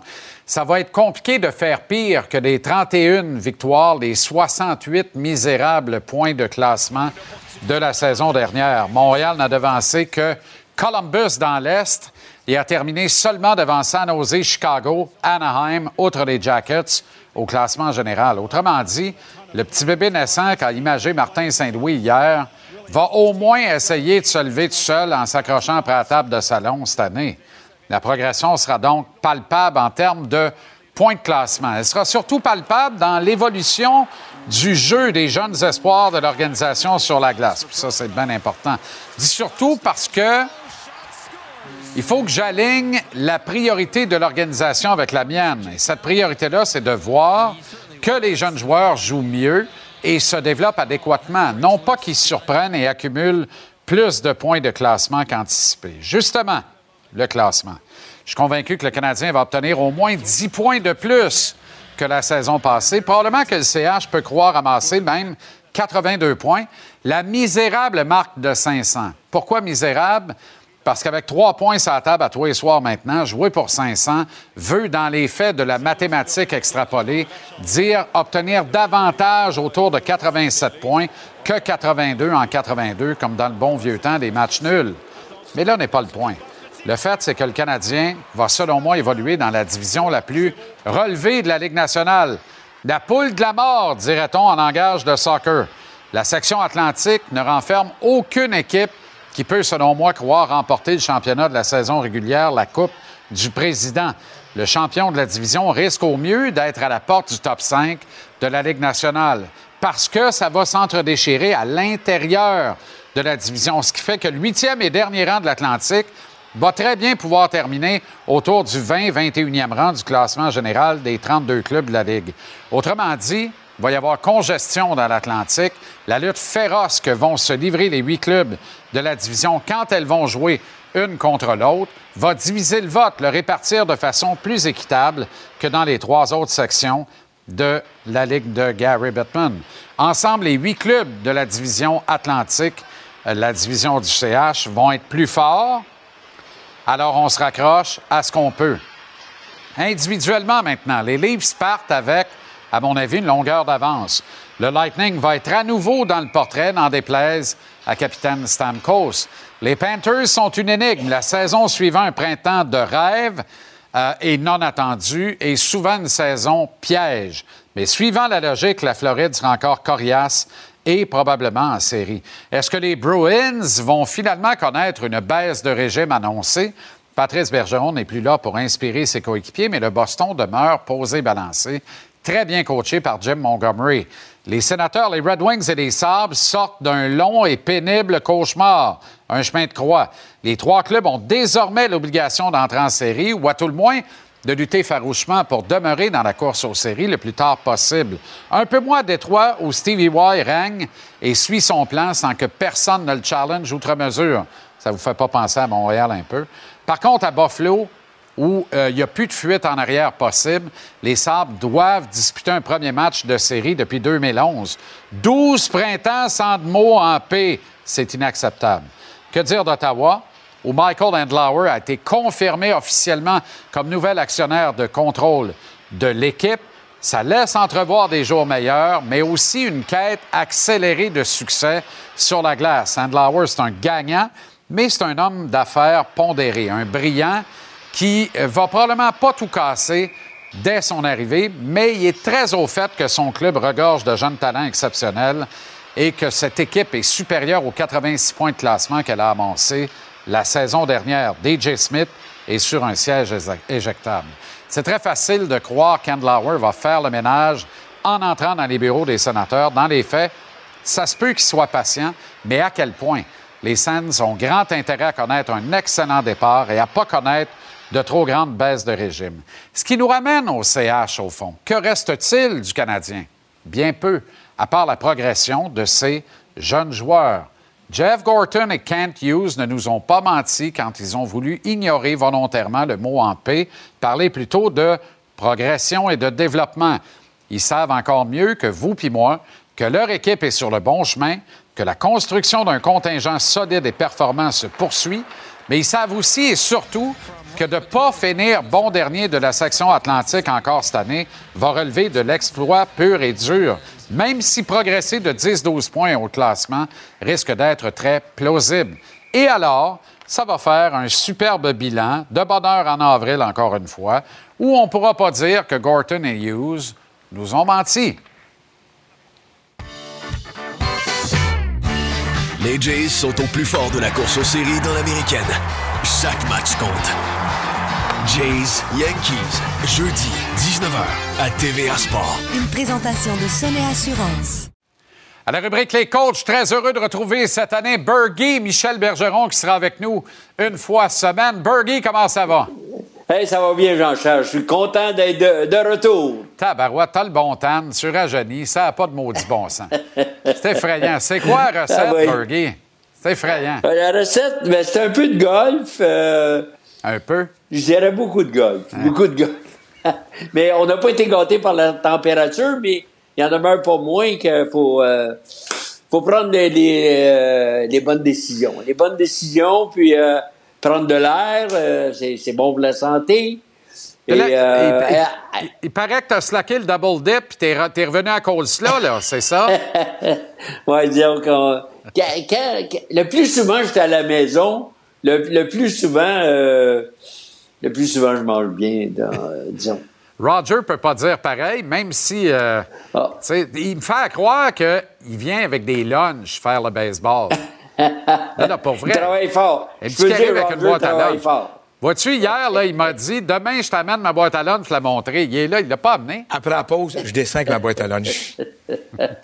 Ouais, je l'ai- je l'ai je l'ai déjà vu, la boîte à lunch. Pour vrai? Qu'est-ce qu'il y avait dedans? Ah, il y avait, il y avait des, des bonnes choses, c'est Ah, évident, bon. des fruits, il y a des fruits, des légumes, euh, Mais des quand c'est pas la petits boîte à lunch, c'est d'autres choses. C'est ça qui est pire. C'est ça l'affaire. Mais, euh, mais entre la boîte à lunch puis euh, l'arrivée à la maison, des fois, il y a des détours qui se font. On va parler de hockey, mais avant, Blue Jays, euh, Yankees à notre antenne ce soir, Roger. Puis tu as une question, Bergie, par rapport au coach des. C'est parce que dans l'élimination de coach de l'année, à chaque année de baseball, on nous demande c'est qui le coach de l'année? Alors, j'ai écrit le nom que Berger a choisi. Berger aime bien le coach des Blue Jays. Ouais, j'aime, j'aime, j'aime le coach des Blue Jays. Pas toujours, je suis pas toujours d'accord avec ce qu'il fait parce que là, les Blue Jays, j'aimerais qu'on utilise. euh, Je suis un- amant du baseball. J'aimerais qu'on utilise des. euh, exemple, lorsqu'on arrive en pro- prolongation en dixième manche, j'ai jamais vu Blue Jays avec un homme au deuxième but exécuter le coup retenu pour placer un, un coureur au troisième but. Après ça, profiter d'un fly, d'un, d'un, Un ballon sacrifice coup- pour faire Un marquer. ballon sacrifice. Ben oui. Exactement, j'ai pas vu ça. là. Donc, euh, je pense que le, le coach, moi, moi, ce que je remarque là, de- du coach des Blue Jays, c'est qu'il est respecté de ses, quoi, de ses joueurs. Il, il semble y avoir beaucoup de communication, puis on espère tous que les Blue Jays vont passer à travers, puis ils vont faire les séries. Ce soir, un gros match parce que le gars qui va probablement remporter le trophée Cy Young dans la Ligue américaine, Cole qui est là. T'as Berrios qui lance lui aussi. Et là, la, la nouvelle dans le cas de Guerrero, c'est que juste enflure au genou. Pas de blessure, ça, il est jour au jour. Ça, c'est la bonne que nouvelle. l'enflure au genou, ça peut se régler facilement si tu désenfles euh, 8 pouces plus haut. Là. J'ai le même problème avec mes genoux Je aussi. voulais pas te le dire, Roger, mais je veux voir ta boîte à lunch. Ah, je, je vais aller la chercher, cassez-vous pas la tête. Michel, à soir, un beau souvenir aussi. On a vécu ça, toi et moi, la finale, finale junior à Longueuil ce soir. Oh, wow! Les Diamants de Québec contre les Ducs de Longueuil. Match ultime, Ouais. match numéro 7 de la Ligue de baseball junior élite au Parc Pratt à Longueuil à 7h30 ce soir. Alors, moi, je vais te laisser jaser avec lui de hockey. OK. Je vais chercher mon sac à lunch. Salut, avec mon sac à lunch. Parfait. OK, je te vois demain matin. Ah oui, OK. Vous jouez au golf demain ou vous allez chez Ménic? Ouais. Ah bon, non, ben, non, parfait. golf demain. Golf OK, demain. formidable. Dis-moi, euh, hey, plus de 70 gars au camp d'entraînement, là. On ne s'est pas parlé, là, mais d'après- puis là, je te prends un pied plat avec mais D'après moi, ça, ça te fait faire de l'urticaire un peu, non? Ben écoute bien, écoute bien. euh, je sais que c'est une nouvelle organisation, une organisation avec Hughes et euh, Martin Saint-Louis. Tu sais, à un moment donné, il faut que tu vives d'expérience. Je l'ai vécu, moi, ça. 72 joueurs. Puis à un moment donné, j'ai dit à mon gérant, fais, fais le ménage. Là. À un moment donné, là, tu veux travailler parce que, tu tu sais, je me mets dans la peau du Canadien. Le Canadien, Jean-Charles, je t'entendais parler euh, de la division atlantique tantôt, là. Le Canadien ne peut pas se permettre d'avoir un mauvais début de saison. Tu sais, le mois d'octobre, tellement important. Donc, si tu veux donner la chance à tout le monde, d'évaluer tout le monde, c'est une perte de temps à quelque part. Je le sais que le Canadien veut être gentil à l'endroit de certains jeunes, que ce soit du junior ou collégial, mais 72 joueurs, là, je suis persuadé qu'on va faire comme, euh, je pense que c'est à Buffalo ou à Détroit cette année, ou à Boston, 56 joueurs seulement. Parce qu'on Ben veut se préparer. Ben oui. La division atlantique est trop difficile Exact. pour avoir un mauvais début de saison. Exact. T'es- hey, tu- Cette année, euh, Jean-Charles, je le sais que ça va. euh, Moi, je pense pas que le Canadien, euh, puisse être des séries. Ben non, ça rentrera Mais faut pas que faut pas qu'il soit éliminé au mois de novembre, par exemple. C'est ça. Tu sais, à un moment donné, là, il faut, il faut être dans la course jusqu'à la fin, donner un peu d'espoir que les jeunes s'améliorent. Puis je pense que les jeunes vont s'améliorer. Mais ça, ça, bang! Dès le début de la saison, il faut que ça commence au mois d'octobre. Bergie, si à Saint-Valentin, on dit, euh, petit- euh, euh, ma petite douce, on va fêter ça demain, le Canadien joue un match très important ce soir. On va avoir gagné quelque chose. On va être à mi-février, on va être encore dans le portrait. Ce serait Absolument. extraordinaire. Hey, là, on, est... c'est ce que- ça prend. Ben oui, absolument. On est romantique, là. Raphaël Harvey-Pinard, Emil Heinemann. on- Il y a une audition à droite de Nick Suzuki et Cole Caulfield. La vérité, là, mets ton meilleur élément là. Mets Doc ou Monahan. Choisis entre les deux. Mets ton meilleur élément là pour partir sa droite, Bergie, non? Oui, absolument. Écoute, il faut, faut être deux, deux trios dominants. Là. Après ça, ben là, tu, peux composer avec, euh, avec euh, les, autres joueurs. Mais dans toute bonne équipe de hockey, là, si on parle du, du, du Big- là, je sais bien qu'on on va, on va essayer, on va essayer euh, des, expériences. On n'a pas, je reviens à ce que j'ai dit précédemment, on n'a pas de temps. Il faut absolument que le premier et deuxième trio soient établis, qu'on joue, il y a six exhibitions seulement, qu'on qu'on- qu'on les prépare euh, de cette façon-là. Martin Saint-Louis a quand même une certaine expérience, dans le sens que lui faisait partie d'un- d'un- du top 6 de, de- de son équipe. Il faut que, absolument que les exhibitions soient importantes pour le Canadien cette année. Pour moi, c'est la meilleure préparation en vue de la prochaine saison. Bergie, une fois la semaine, agissez dans le segment Les Coachs. Merci, Michel. Bonne soirée. Bon avant-midi demain avec Roger. Et puis à la semaine Salut, prochaine, Roger. mon ami. Salut. Bye bye.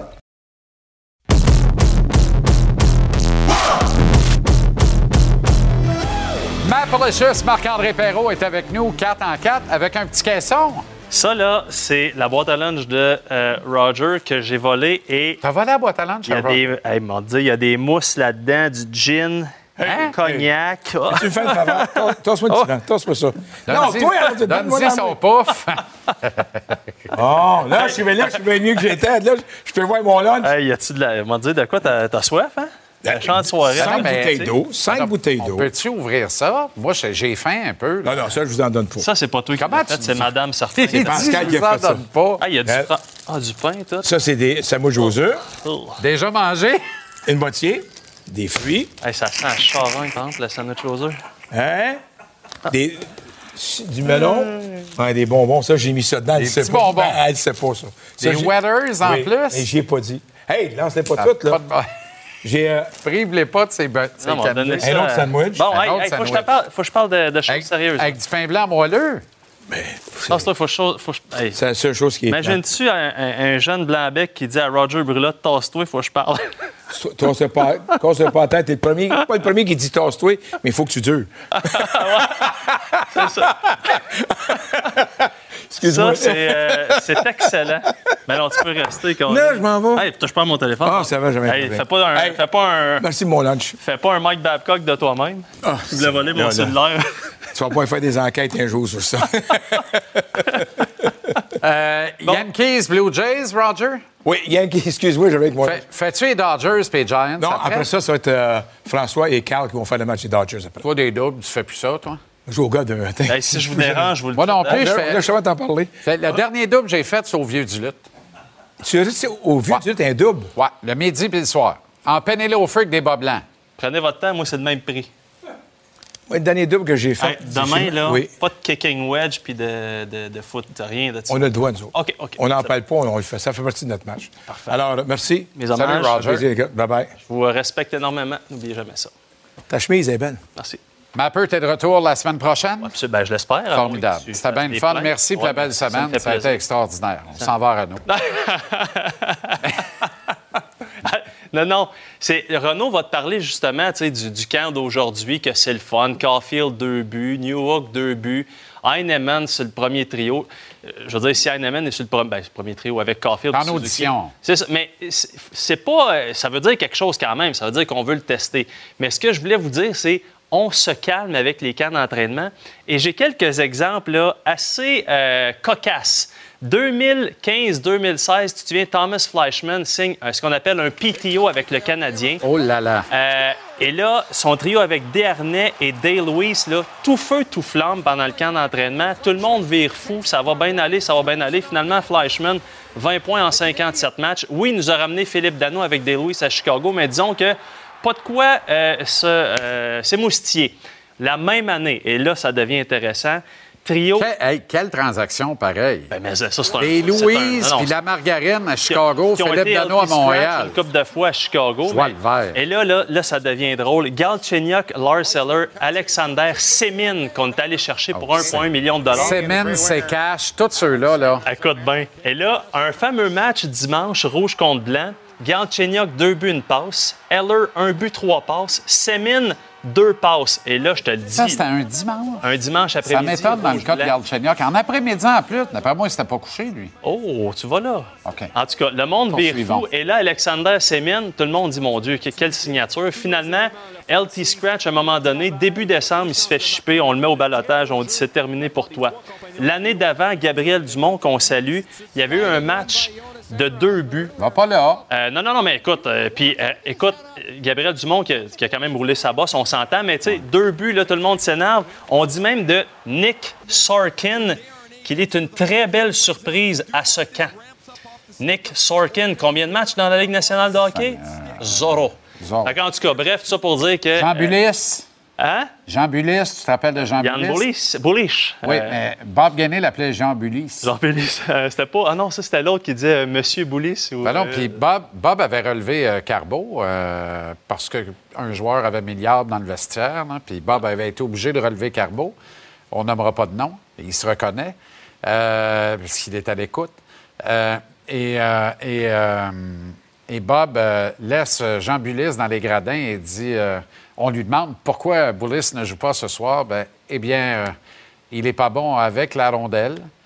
Il n'est pas bon sans la rondelle. Euh, il n'est pas bon. fin, fin de l'histoire. C'est comme quand on nous avait dit que Dwight King était bon pour faire des changements à- au bon moment dans le match. tu sais. Hey, qui avait dit ça, donc? C'est pas Euh, possible, ça. Je me demande si. Pas Claude? C'est Claude qui a dit ça? Claude qui avait dit. Je pense que c'est Claude qui avait dit ça, Claude Julien, qu'on salue évidemment. là, mais en tout cas, bye-bye. Quand tu sais pas trop quoi dire sur, euh, sur un gars. Mais en tout cas, bref, euh, des, des bonnes histoires de restons calmes. Dans le junior aussi, il y a des histoires de camp savoureux. il y a 10-12 ans, Ben Grou disait on n'est pas assez tough, on se fait brasser. Il dit Je veux pas de bataille dans mon, dans mon camp d'entraînement. Ben Grou dit ça il y a je te le 10-12 dis. ans. Il fait venir un gars de Calgary. On n'a pas de photo, on n'a pas de nom. Ça vous dit à quel point il a marqué l'imaginaire. Le gars fly de Calgary arrive le dimanche. Lundi, il est supposé être tough. Lundi matin, il se fait knocker. Lundi après-midi, il se fait knocker. Mardi matin, il se fait knocker. Qu'est-ce qui arrive mardi après-midi? Il ship à Calgary. Le gars, il a traversé le pays, il se fait knocker trois fois. Et là, on a-tu le temps, une petite dernière, parce que j'ai parlé Oui. à Louis Robitaille aujourd'hui. Euh, il arrive à Hershey. Euh, L'ancien, évidemment, des, euh, des Olympiques de Gatineau qui est rendu coach à, à Cap-Breton. Et là, tu as Bruce Boudreau qui arrive. Puis là, avec les Bears d'Hershey, puis là, il dit hein, T'es un attaquant, mais va te mettre à la défense. Là, ça va bien, il score. Il finit le camp d'entraînement à la pointe du power play. Deuxième match, il healthy scratch. Il avait tellement montré des belles choses qu'il avait monté jusqu'à la pointe du premier power play comme défenseur. Je pense que le bon Bruce savait pas trop à qui il avait affaire. Finalement, il, a réalisé assez vite. Puis Louis, il me disait qu'il trouvait ça tellement drôle parce que là, Mike Green est arrivé, puis les gros défenseurs sont arrivés. Puis là, Bruce, il a fait Qu'est-ce que j'ai fait là? Il dit Je l'ai mal évalué en début de camp. Mais en tout cas, anecdote euh, croustillante que j'ai essayé de vous raconter en 20 secondes. Merci, Mapper. Je t'en prie. Salutations. Au revoir.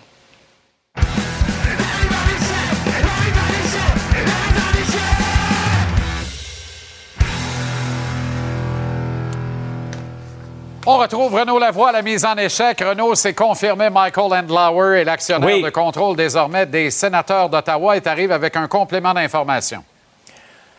Exactement, parce que Michael Enlauer était aussi actionnaire un peu moins de 10% euh, des Canadiens de Montréal. On se posait la question, qu'est-ce qui arrive avec les actions? Eh bien, selon euh, des sources, là, on, va, on va les qualifier de très sûres. Euh, eh bien, c'est, euh, ce sont les actionnaires actuels des Canadiens de Montréal qui ont racheté ces parts. Ils avaient, les actionnaires actuels, le premier droit de regard sur euh, les parts de Michael Enlauer. On a décidé donc de garder ça en famille. Il n'y aura pas donc de nouvel investisseurs dans les Canadiens de Montréal. Ça me sert à rien de partir un GoFundMe. Non, tout va bien. OK. Qu'est-ce que tu retiens de cette première journée de camp d'entraînement sur la glace, Renaud? Ben, écoute, euh, tu sais, Juraj Slavkovski, là, pour ceux qui, parce qu'il y avait des spectateurs dans les gradins aujourd'hui qui l'ont vu, je suis con- convaincu qu'ils ont été rassurés. On va le dire en bon français, il flyait sur la glace. Ben oui. Euh, Mike Madison, c'est incroyable, Mike Madison, comment il va bien. Les jeunes allaient bien, euh, les vétérans allaient bien. Écoute, c'était beau à voir, il y avait un absent, Chris Weidman blessé au dos. Sinon, tout le monde était sur la patinoire. Et ça, c'est une très bonne nouvelle. Puis en, visuel, je veux te résumer un peu ma journée. Je me suis amusé avec mon téléphone. Je commence avec le propriétaire des Canadiens, euh, Jeff Molson, qui était aujourd'hui euh, justement euh, lors de la première partie. scrimmage, comme on dit, qui était là ce matin pour regarder les jeunes. Je pense qu'il a dû être impressionné par ce qu'il a vu, le propriétaire des Canadiens, parce que ça a été là, vraiment une bonne matinée, une bonne rencontre. Puis c'était le fun de voir la façon aussi dont les buts ont été marqués. Pas tous les buts, mais certains buts. Parce que lorsqu'il y avait une pénalité de décerner, on y allait d'un tir de pénalité, Jean-Charles, mais aussi d'une course vers le filet. Euh, Tout le monde ensemble. On va regarder bon? ça euh, si vous voulez bien. Donc, euh, mais avant, avant de te parler de ça, je veux juste te montrer une petite chose. J'avais, j'a- j'allais presque oublier le gardien Caden Primo que je veux te montrer absolument. Parce qu'hier, je te disais quoi de Caden Primo? Il doit être gros devant son filet. Regarde ça. Tu l'air de quelqu'un plus gros? La réponse est oui. Ben, Parce a- que euh, je sais, je sais que c'est pas tout par rapport avec son équipement, mais regarde comment il se positionne. Regarde comment il combat, euh, il bataille. Avant, restait dans le fond de son filet. Donc, c'est ce qu'on veut faire de Caden Primo. Moi, j'ai aimé son premier match. Regarde le côté de ce gars-là. Il a l'air beaucoup plus costaud qu'il l'était même la saison dernière. Et ça, c'est très rassurant dans son cas. est beaucoup plus combatif, tu as raison, mais tu as souligné un point tellement important dans le cas de Primo hier et, euh, et ça va être la clé de sa carrière ou pas dans la Ligue nationale, ton jeu de pied. Dans le cas d'un gardien de but, c'est aussi important Ben qu'un oui. corps arrière au football. C'est pas. t'es- Je veux T'as même pas voir si tu as du bras. C'est quoi que tu as d'un pied? T'es-tu un bon danseur? T'es-tu un rapide danseur comme le village? Du même nom? Tout se joue là dans le cas de Primo. Attention. Oui, dans le cas des corps arrière, euh, mon, mon- mon club a Justin Fields. Il faudrait qu'il bouge moins et qu'il lance plus. Mais ça. Ton club, euh, ouais. On on n'a pas le temps, hein? L'autre dossier, on en reparlera. Oh là Tu vas là. avoir le temps, on va en parler. Oh là là. Inquiète-toi pas. Mais là, je vais te montrer la façon dont les buts ont été euh, marqués un peu aujourd'hui. Donc, ces fameux tirs de pénalité, euh, là, c'est pas ce qu'on voit présentement, mais absolument pas, parce qu'on voit les buts de Cole Caulfield, si je ne m'abuse. Là, en a marqué Là, on va voir les buts de Caulfield. Oui, il en a marqué deux. Ça, c'est son deuxième. C'est deux buts en deux présences. J'ai bien aimé ça. J'ai bien aimé le match de Cole Caulfield. Euh, et, et- et surtout, le fun de voir qu'il a marqué rapidement. Joshua Roy. Donc, tu vois les, les lancers de pénalité. Regarde, Ben on oui. va faire une petite passe à Joshua, un beau petit filet désert.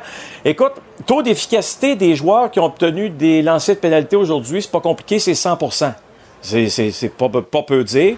On va aller voir maintenant euh, Nathan Légaré. Exactement la même chose. Hein, tabarouette du côté du bloqueur à droite. Euh, écoute, ça a, ça a été comme ça euh, dans le cas de, de William Trudeau, Jean-Charles. Là, je sais qu'on va voir son but. C'est incroyable, ce gars-là. L'amélioration de ce gars-là. Le match qu'il a disputé ce matin. Il n'y a qu'un seul mot que j'ai pour toi, c'est wow. Je veux dire, on, le regardait jouer, là, on l'a vu jouer euh, à Buffalo, on s'est regardé en voulant dire, il est spécial, il est même très spécial. Puis c'était le fun aussi de voir la famille Jacky, parce que Florent jouait son premier match cet après-midi. Florian, Harbour qui est venu regarder ce qui se passait, le narguait à quelques occasions, mais sais-tu quoi? C'est correct. C'était de toute beauté, puis ça a été un bon moment, j'en suis convaincu, pour la famille Jacky aujourd'hui. Pas va te dire, là, euh, euh, Mike Matheson, qui est encore une jeunesse, qu'on le veuille ou non, là, il y a encore beaucoup de hockey dans le corps.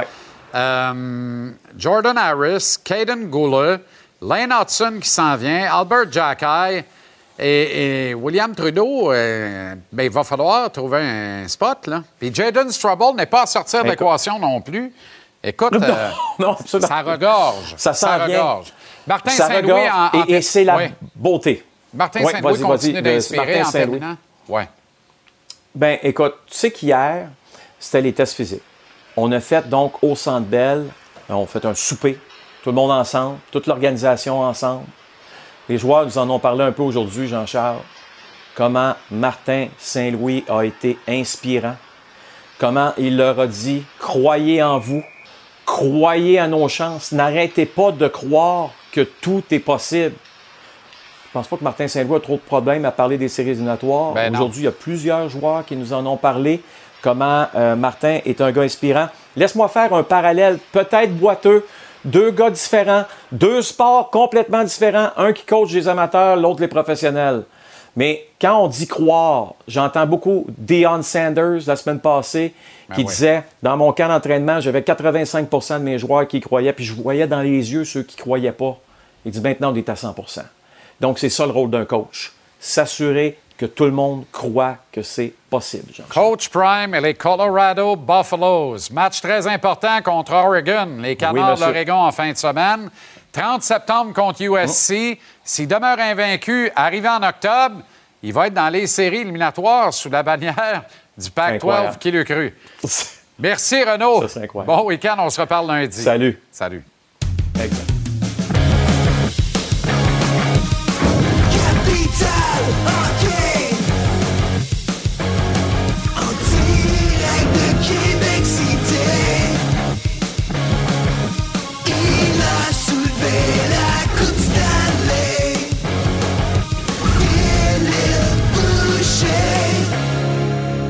retrouver le grand Phil, la capitale hockey. Phil, les tests Comment physiques. Très bien. Tests physiques et la préparation suivant ceux-ci. À l'ouverture du camp d'entraînement, tu as une anecdote.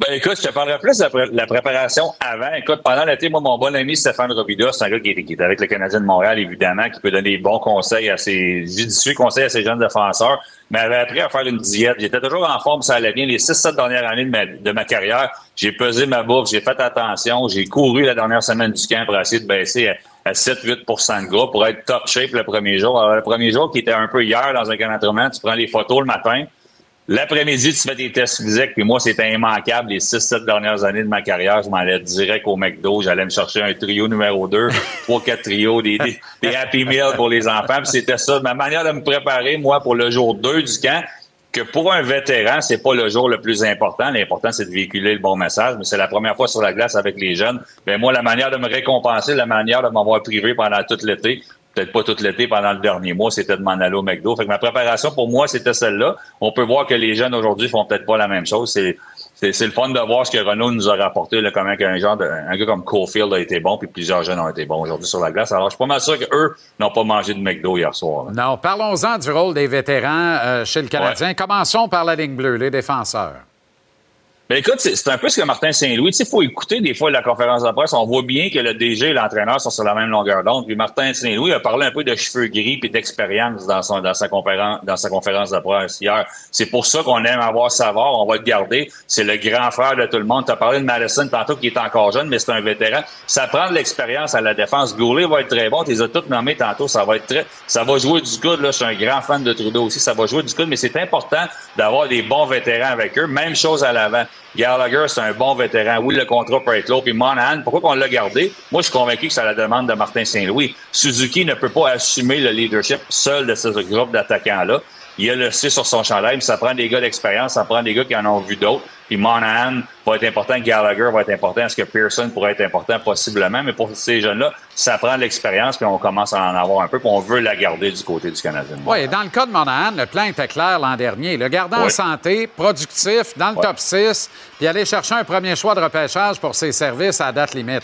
Le plan a changé parce qu'il a été blessé. On veut refaire le même tour de passe-passe cette année. C'est écrit dans le ciel, Phil. S'il reste en santé, qu'il reste dans le top 6 et qu'il produit, il est parti à date limite des transactions.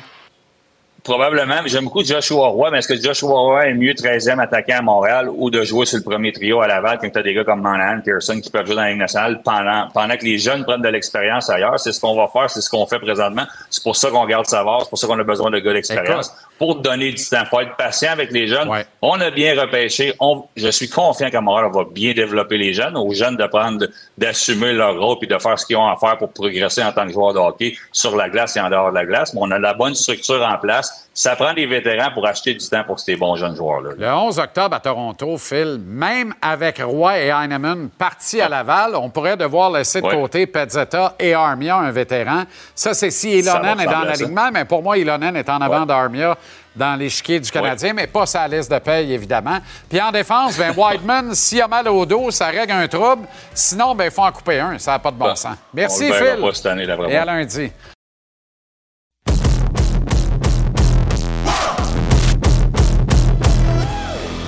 fait de très belles rencontres euh, au Pro-Am. Gagné Bergeron. Je salue d'ailleurs tout le comité organisateur euh, là-bas. Là. J'ai pas pris le temps de le faire depuis le début de la semaine. Merci pour un accueil formidable et bravo pour tout ce que vous avez accompli depuis 15 ans. Et ça va se poursuivre, le Pro-Am.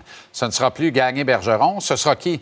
Est-ce que ce sera Marchesso Savard? Est-ce que ça pourrait être Harvey Pinard? Non, ça, c'est le même gars. En tout cas, je l'ai rencontré en marge de ce programme. Quelques minutes avant qu'il ne saute sur la glace pour la période d'échauffement, on s'en va à la rencontre de l'attaquant du Canadien, le cœur sa main, Raphaël Harvey Pinard. Raphaël, comment ça va? Ça va super bien, toi? Excellent. Un bon été? Pas Ouais. trop de pizza dans ton coin de pays? Non, non, pas trop de pizza. euh, je fais attention euh, à la ligne ici. Là. Oui, oui, oui. Première présence au euh, tournoi à- au Pro-Am Bergeron gagné. Euh, et c'est un signe en même temps parce qu'il n'y a que des joueurs actifs de la Ligue nationale au Pro-Am avec quelques membres du public là, qui vont joindre les alignements. Fait que c'est cool en soi puis c'est une bonne cause. Oui, vraiment. Je suis super content d'être ici. Euh, tu viens de le dire, c'est une, très belle cause. Puis euh, j'espère euh, venir euh, à toutes les années le plus possible. Honnêtement, je suis super content d'être ici d'avoir eu l'invitation. Contrat de deux ans en poche. Tu seras joueur autonome avec restriction admissible à l'arbitrage à la fin de cette entente-là. Est-ce que je me trompe si j'avance que vous avez choisi peut-être d'un accord commun, mais particulièrement de ton côté de dire je gage sur moi? Pour la suite des choses? Coupe devant, tente la passe, la rondelle qui libère derrière le but! Raphaël Harvey Euh, ben, c'est- oui, c'est sûr qu'en même temps, euh, nous autres, on- deux ans, on trouvait ça, c'était- on trouvait que c'était c'était bien. Je pense on voulait aller chercher le deux ans, un an, c'était pas assez. Euh, on voulait pas nécessairement plus. Je pense que deux ans, pour nous autres, c'était vraiment, le- c'était vraiment parfait. Puis on était super contents de, de l'entente qu'on a eue, de pouvoir rester ici avec les Canadiens deux ans pour se prouver dans les deux prochaines années. là. Comment tu vois la suite des choses? Parce qu'il peut avoir un effet pervers de ça. C'est-à-dire que l'an dernier, il y a eu beaucoup de blessures. Ça t'a permis de prendre, d'avoir du temps de jeu. Tu en as profité largement. Tu as marqué 14 buts quand même, plus de 30 points dans la saison avec le Canadien. Euh, là, si tout le monde reste en santé, est-ce que tu as bon espoir quand même de maintenir tes acquis, ton statut? Euh, je pense que oui. En même temps, je pense que tu arrives au camp à chaque année, il faut que tu fasses ta place, il faut que tu montres que tu, mérites d'être dans la Ligue nationale. C'est vraiment avec cette mentalité-là que je veux arriver au camp. Euh, je vais arriver, je, veux faire ma place, je, connais, puis je vais connaître un, bon reste d'été d'entraînement. Puis euh, je vais arriver pour, pour montrer que je mérite d'être là permanent dans la Ligue nationale. là. As-tu l'impression que l'équipe va amorcer la saison avec un dans un autre esprit, avec une autre posture mentale? C'est-à-dire que l'an dernier, on, était vraiment sous impression qu'il n'y avait aucune espèce d'attente. Ça se peut-tu que dès cette année, le niveau d'attente monte, ou peut-être même à partir du vestiaire, d'ailleurs? Euh, je pense que oui. On, a connu, je pense, un- une bonne fin d'année. On a construit des, bonnes bases, je pense. Puis ça va être de, continuer de progresser par rapport à ça, d'avoir, d'avoir une évolution. Puis je pense que ça va être la mentalité avec laquelle que tous les joueurs vont arriver au camp. Puis déjà, Martin Saint-Louis nous avait dit de- de- d'arriver prêt au camp, qu'on allait connaître un, bon camp. Donc c'était de. euh, je pense que tout le monde est prêt à pousser dans la même direction, puis de, de s'améliorer graduellement ensemble. C'était-tu la première fois que tu vivais une situation comme ça? Tu as vécu le hockey junior, le hockey professionnel mineur, une situation où, il n'y a vraiment comme pas d'attente ou pas de pression de résultat, tu sais, de gagner à peu importe le prix, là, gagner tous les soirs donnés. Puis je dis pas que on veut pas gagner, mais il n'y a pas de pression associée à gagner. C'est particulier, on ne voit pas ça souvent dans le hockey. Non, c'est sûr. euh, c'était une situation un peu particulière. Quand je suis arrivé, euh, l'équipe était sur le point d'être en dehors des séries officiellement, je pense. Puis, euh, mais c'est, on voulait quand même gagner puis performer soir après soir. Je pense que le, mindset n'était peut-être pas sur la victoire nécessairement, plus sur la progression puis sur la façon qu'on jouait. Puis ça a permis, je pense, d'améliorer plusieurs aspects en termes d'équipe. Puis de, encore une fois, c'est, on a tous poussé dans la même direction puis on a réussi à améliorer différents aspects qui vont nous aider pour les années futures. Dans ton historique Instagram, on trouve euh, une superbe photo de toi avec tes parents, puis la Coupe Memorial, puis la Coupe du Président, qui date de quatre ans seulement. C'est en 2019, le 8 août, presque jour pour jour, donc avec le moment où on fait cette entrevue aujourd'hui. Les Huskies, champions de la Coupe Memorial!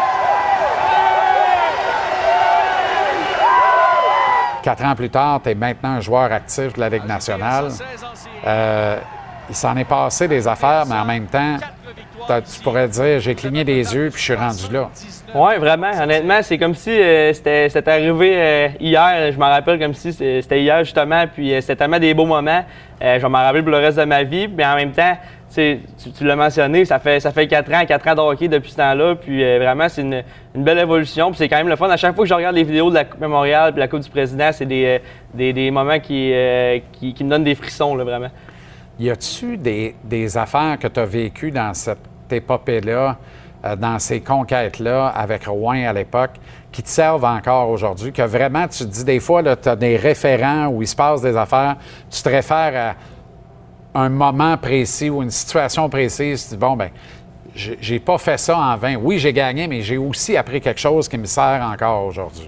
Oui, mais surtout, je pense vraiment dans les séries, là, quand on s'était rendu loin avec le Rocket de Laval, euh, c'était un parcours un, peu similaire dans le sens où on avait connu une grosse année, puis euh, on, a- on est arrivé en série, puis tu vois un peu des, des similitudes de, quand on jouait junior, euh, des moments, tu perds 2-1 en troisième période, tu vois comme des flashbacks, puis euh, de, de comment tu as réussi à t'en sortir à ce moment-là pour l'amener dans ta partie aujourd'hui. C'est sûr que c'est euh, une expérience qui reste pour le reste de sa vie. Là.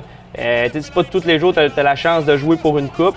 Puis peu importe dans quelle catégorie, ça, sert un jour ou l'autre plus tard dans ton parcours.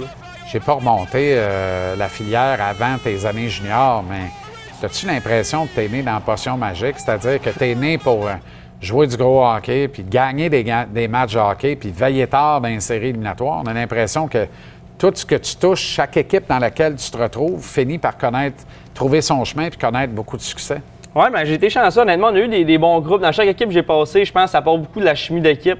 À chaque fois que j'arrive dans une équipe, on dirait que la, la- la chimie, elle, elle tous les joueurs s'entendent bien. Puis après ça, on arrive sur la patinoire, puis ça, joue du gros hockey. Puis j'ai été chanceux à ce niveau-là. Euh, puis c'est, honnêtement, on, va espérer que ça se poursuive encore, puis que ça, se transporte au niveau de la nationale. Le feeling de jouer au Centre Bell à Montréal, d'endosser l'uniforme du Canadien, on se tanne pas de ça ou on finit par s'habituer? Non, je pense que je m'habituerai jamais. Honnêtement, c'est euh, à chaque fois que j'embarque sur la patinoire, j'entends la, chanson jouer, euh, j'ai des frissons, puis euh, ça, motive beaucoup pour le match. Puis d'entendre la foule, la foule est tellement bruyante pendant les parties. Je pense que c'est intimidant pour l'autre équipe, puis en même temps, ça nous donne tellement d'énergie. Puis c'est vraiment, j'en profite à chaque instant que je suis sur la patinoire. Profite ce soir du public bruyant de Québec, un excellent public aussi. Chant du signe de Patrice Bergeron au programme Bergeron gagné avec Sim également. Merci d'avoir pris le temps. Merci à On toi. se recroise cette année, Raph. Merci Yes. bien gros. Sur quel trio jouera Raphaël Harvey-Pinard? Comment va-t-il au pic et à l'appel convaincre Martin Saint-Louis, le reste de l'état-major, du bien fondé de sa présence, peut-être même dans un top 6, Maxime Lapierre le disait plus tôt cette semaine. C'est lui que je veux voir sur le premier trio avec Suzuki Caulfield. Devinez quoi? Il fera job. J'adore ce garçon. Merci bien gros d'avoir été là encore ce soir. Programme double de balles. Le troisième match de la série entre les Jays et les Yankees dans quelques secondes avec Roger et Denis. On s'en va en Californie pour un classique à Dodger Stadium. Les Dodgers qui accueillent les Giants de San Francisco en fin de soirée. Récupère l'émission JC où tu veux, quand tu veux. Télécharge l'application Cube. Le show est mis en ligne tous les soirs vers 19h30 sans les interruptions publicitaires. Comme je l'ai dit plus tôt, on n'est pas de demain. On est de retour plus en forme et en force que jamais. Lundi, 16h59 pour une autre grosse semaine ici à JC. Merci à une équipe sensationnelle. Le 5 syllabes en régie, sur le plateau, au singulier. Merci à vous d'avoir été là. Grosse semaine ensemble. On remet ça la semaine prochaine, dès lundi, 16h59. Bon long week-end tout le monde. À lundi.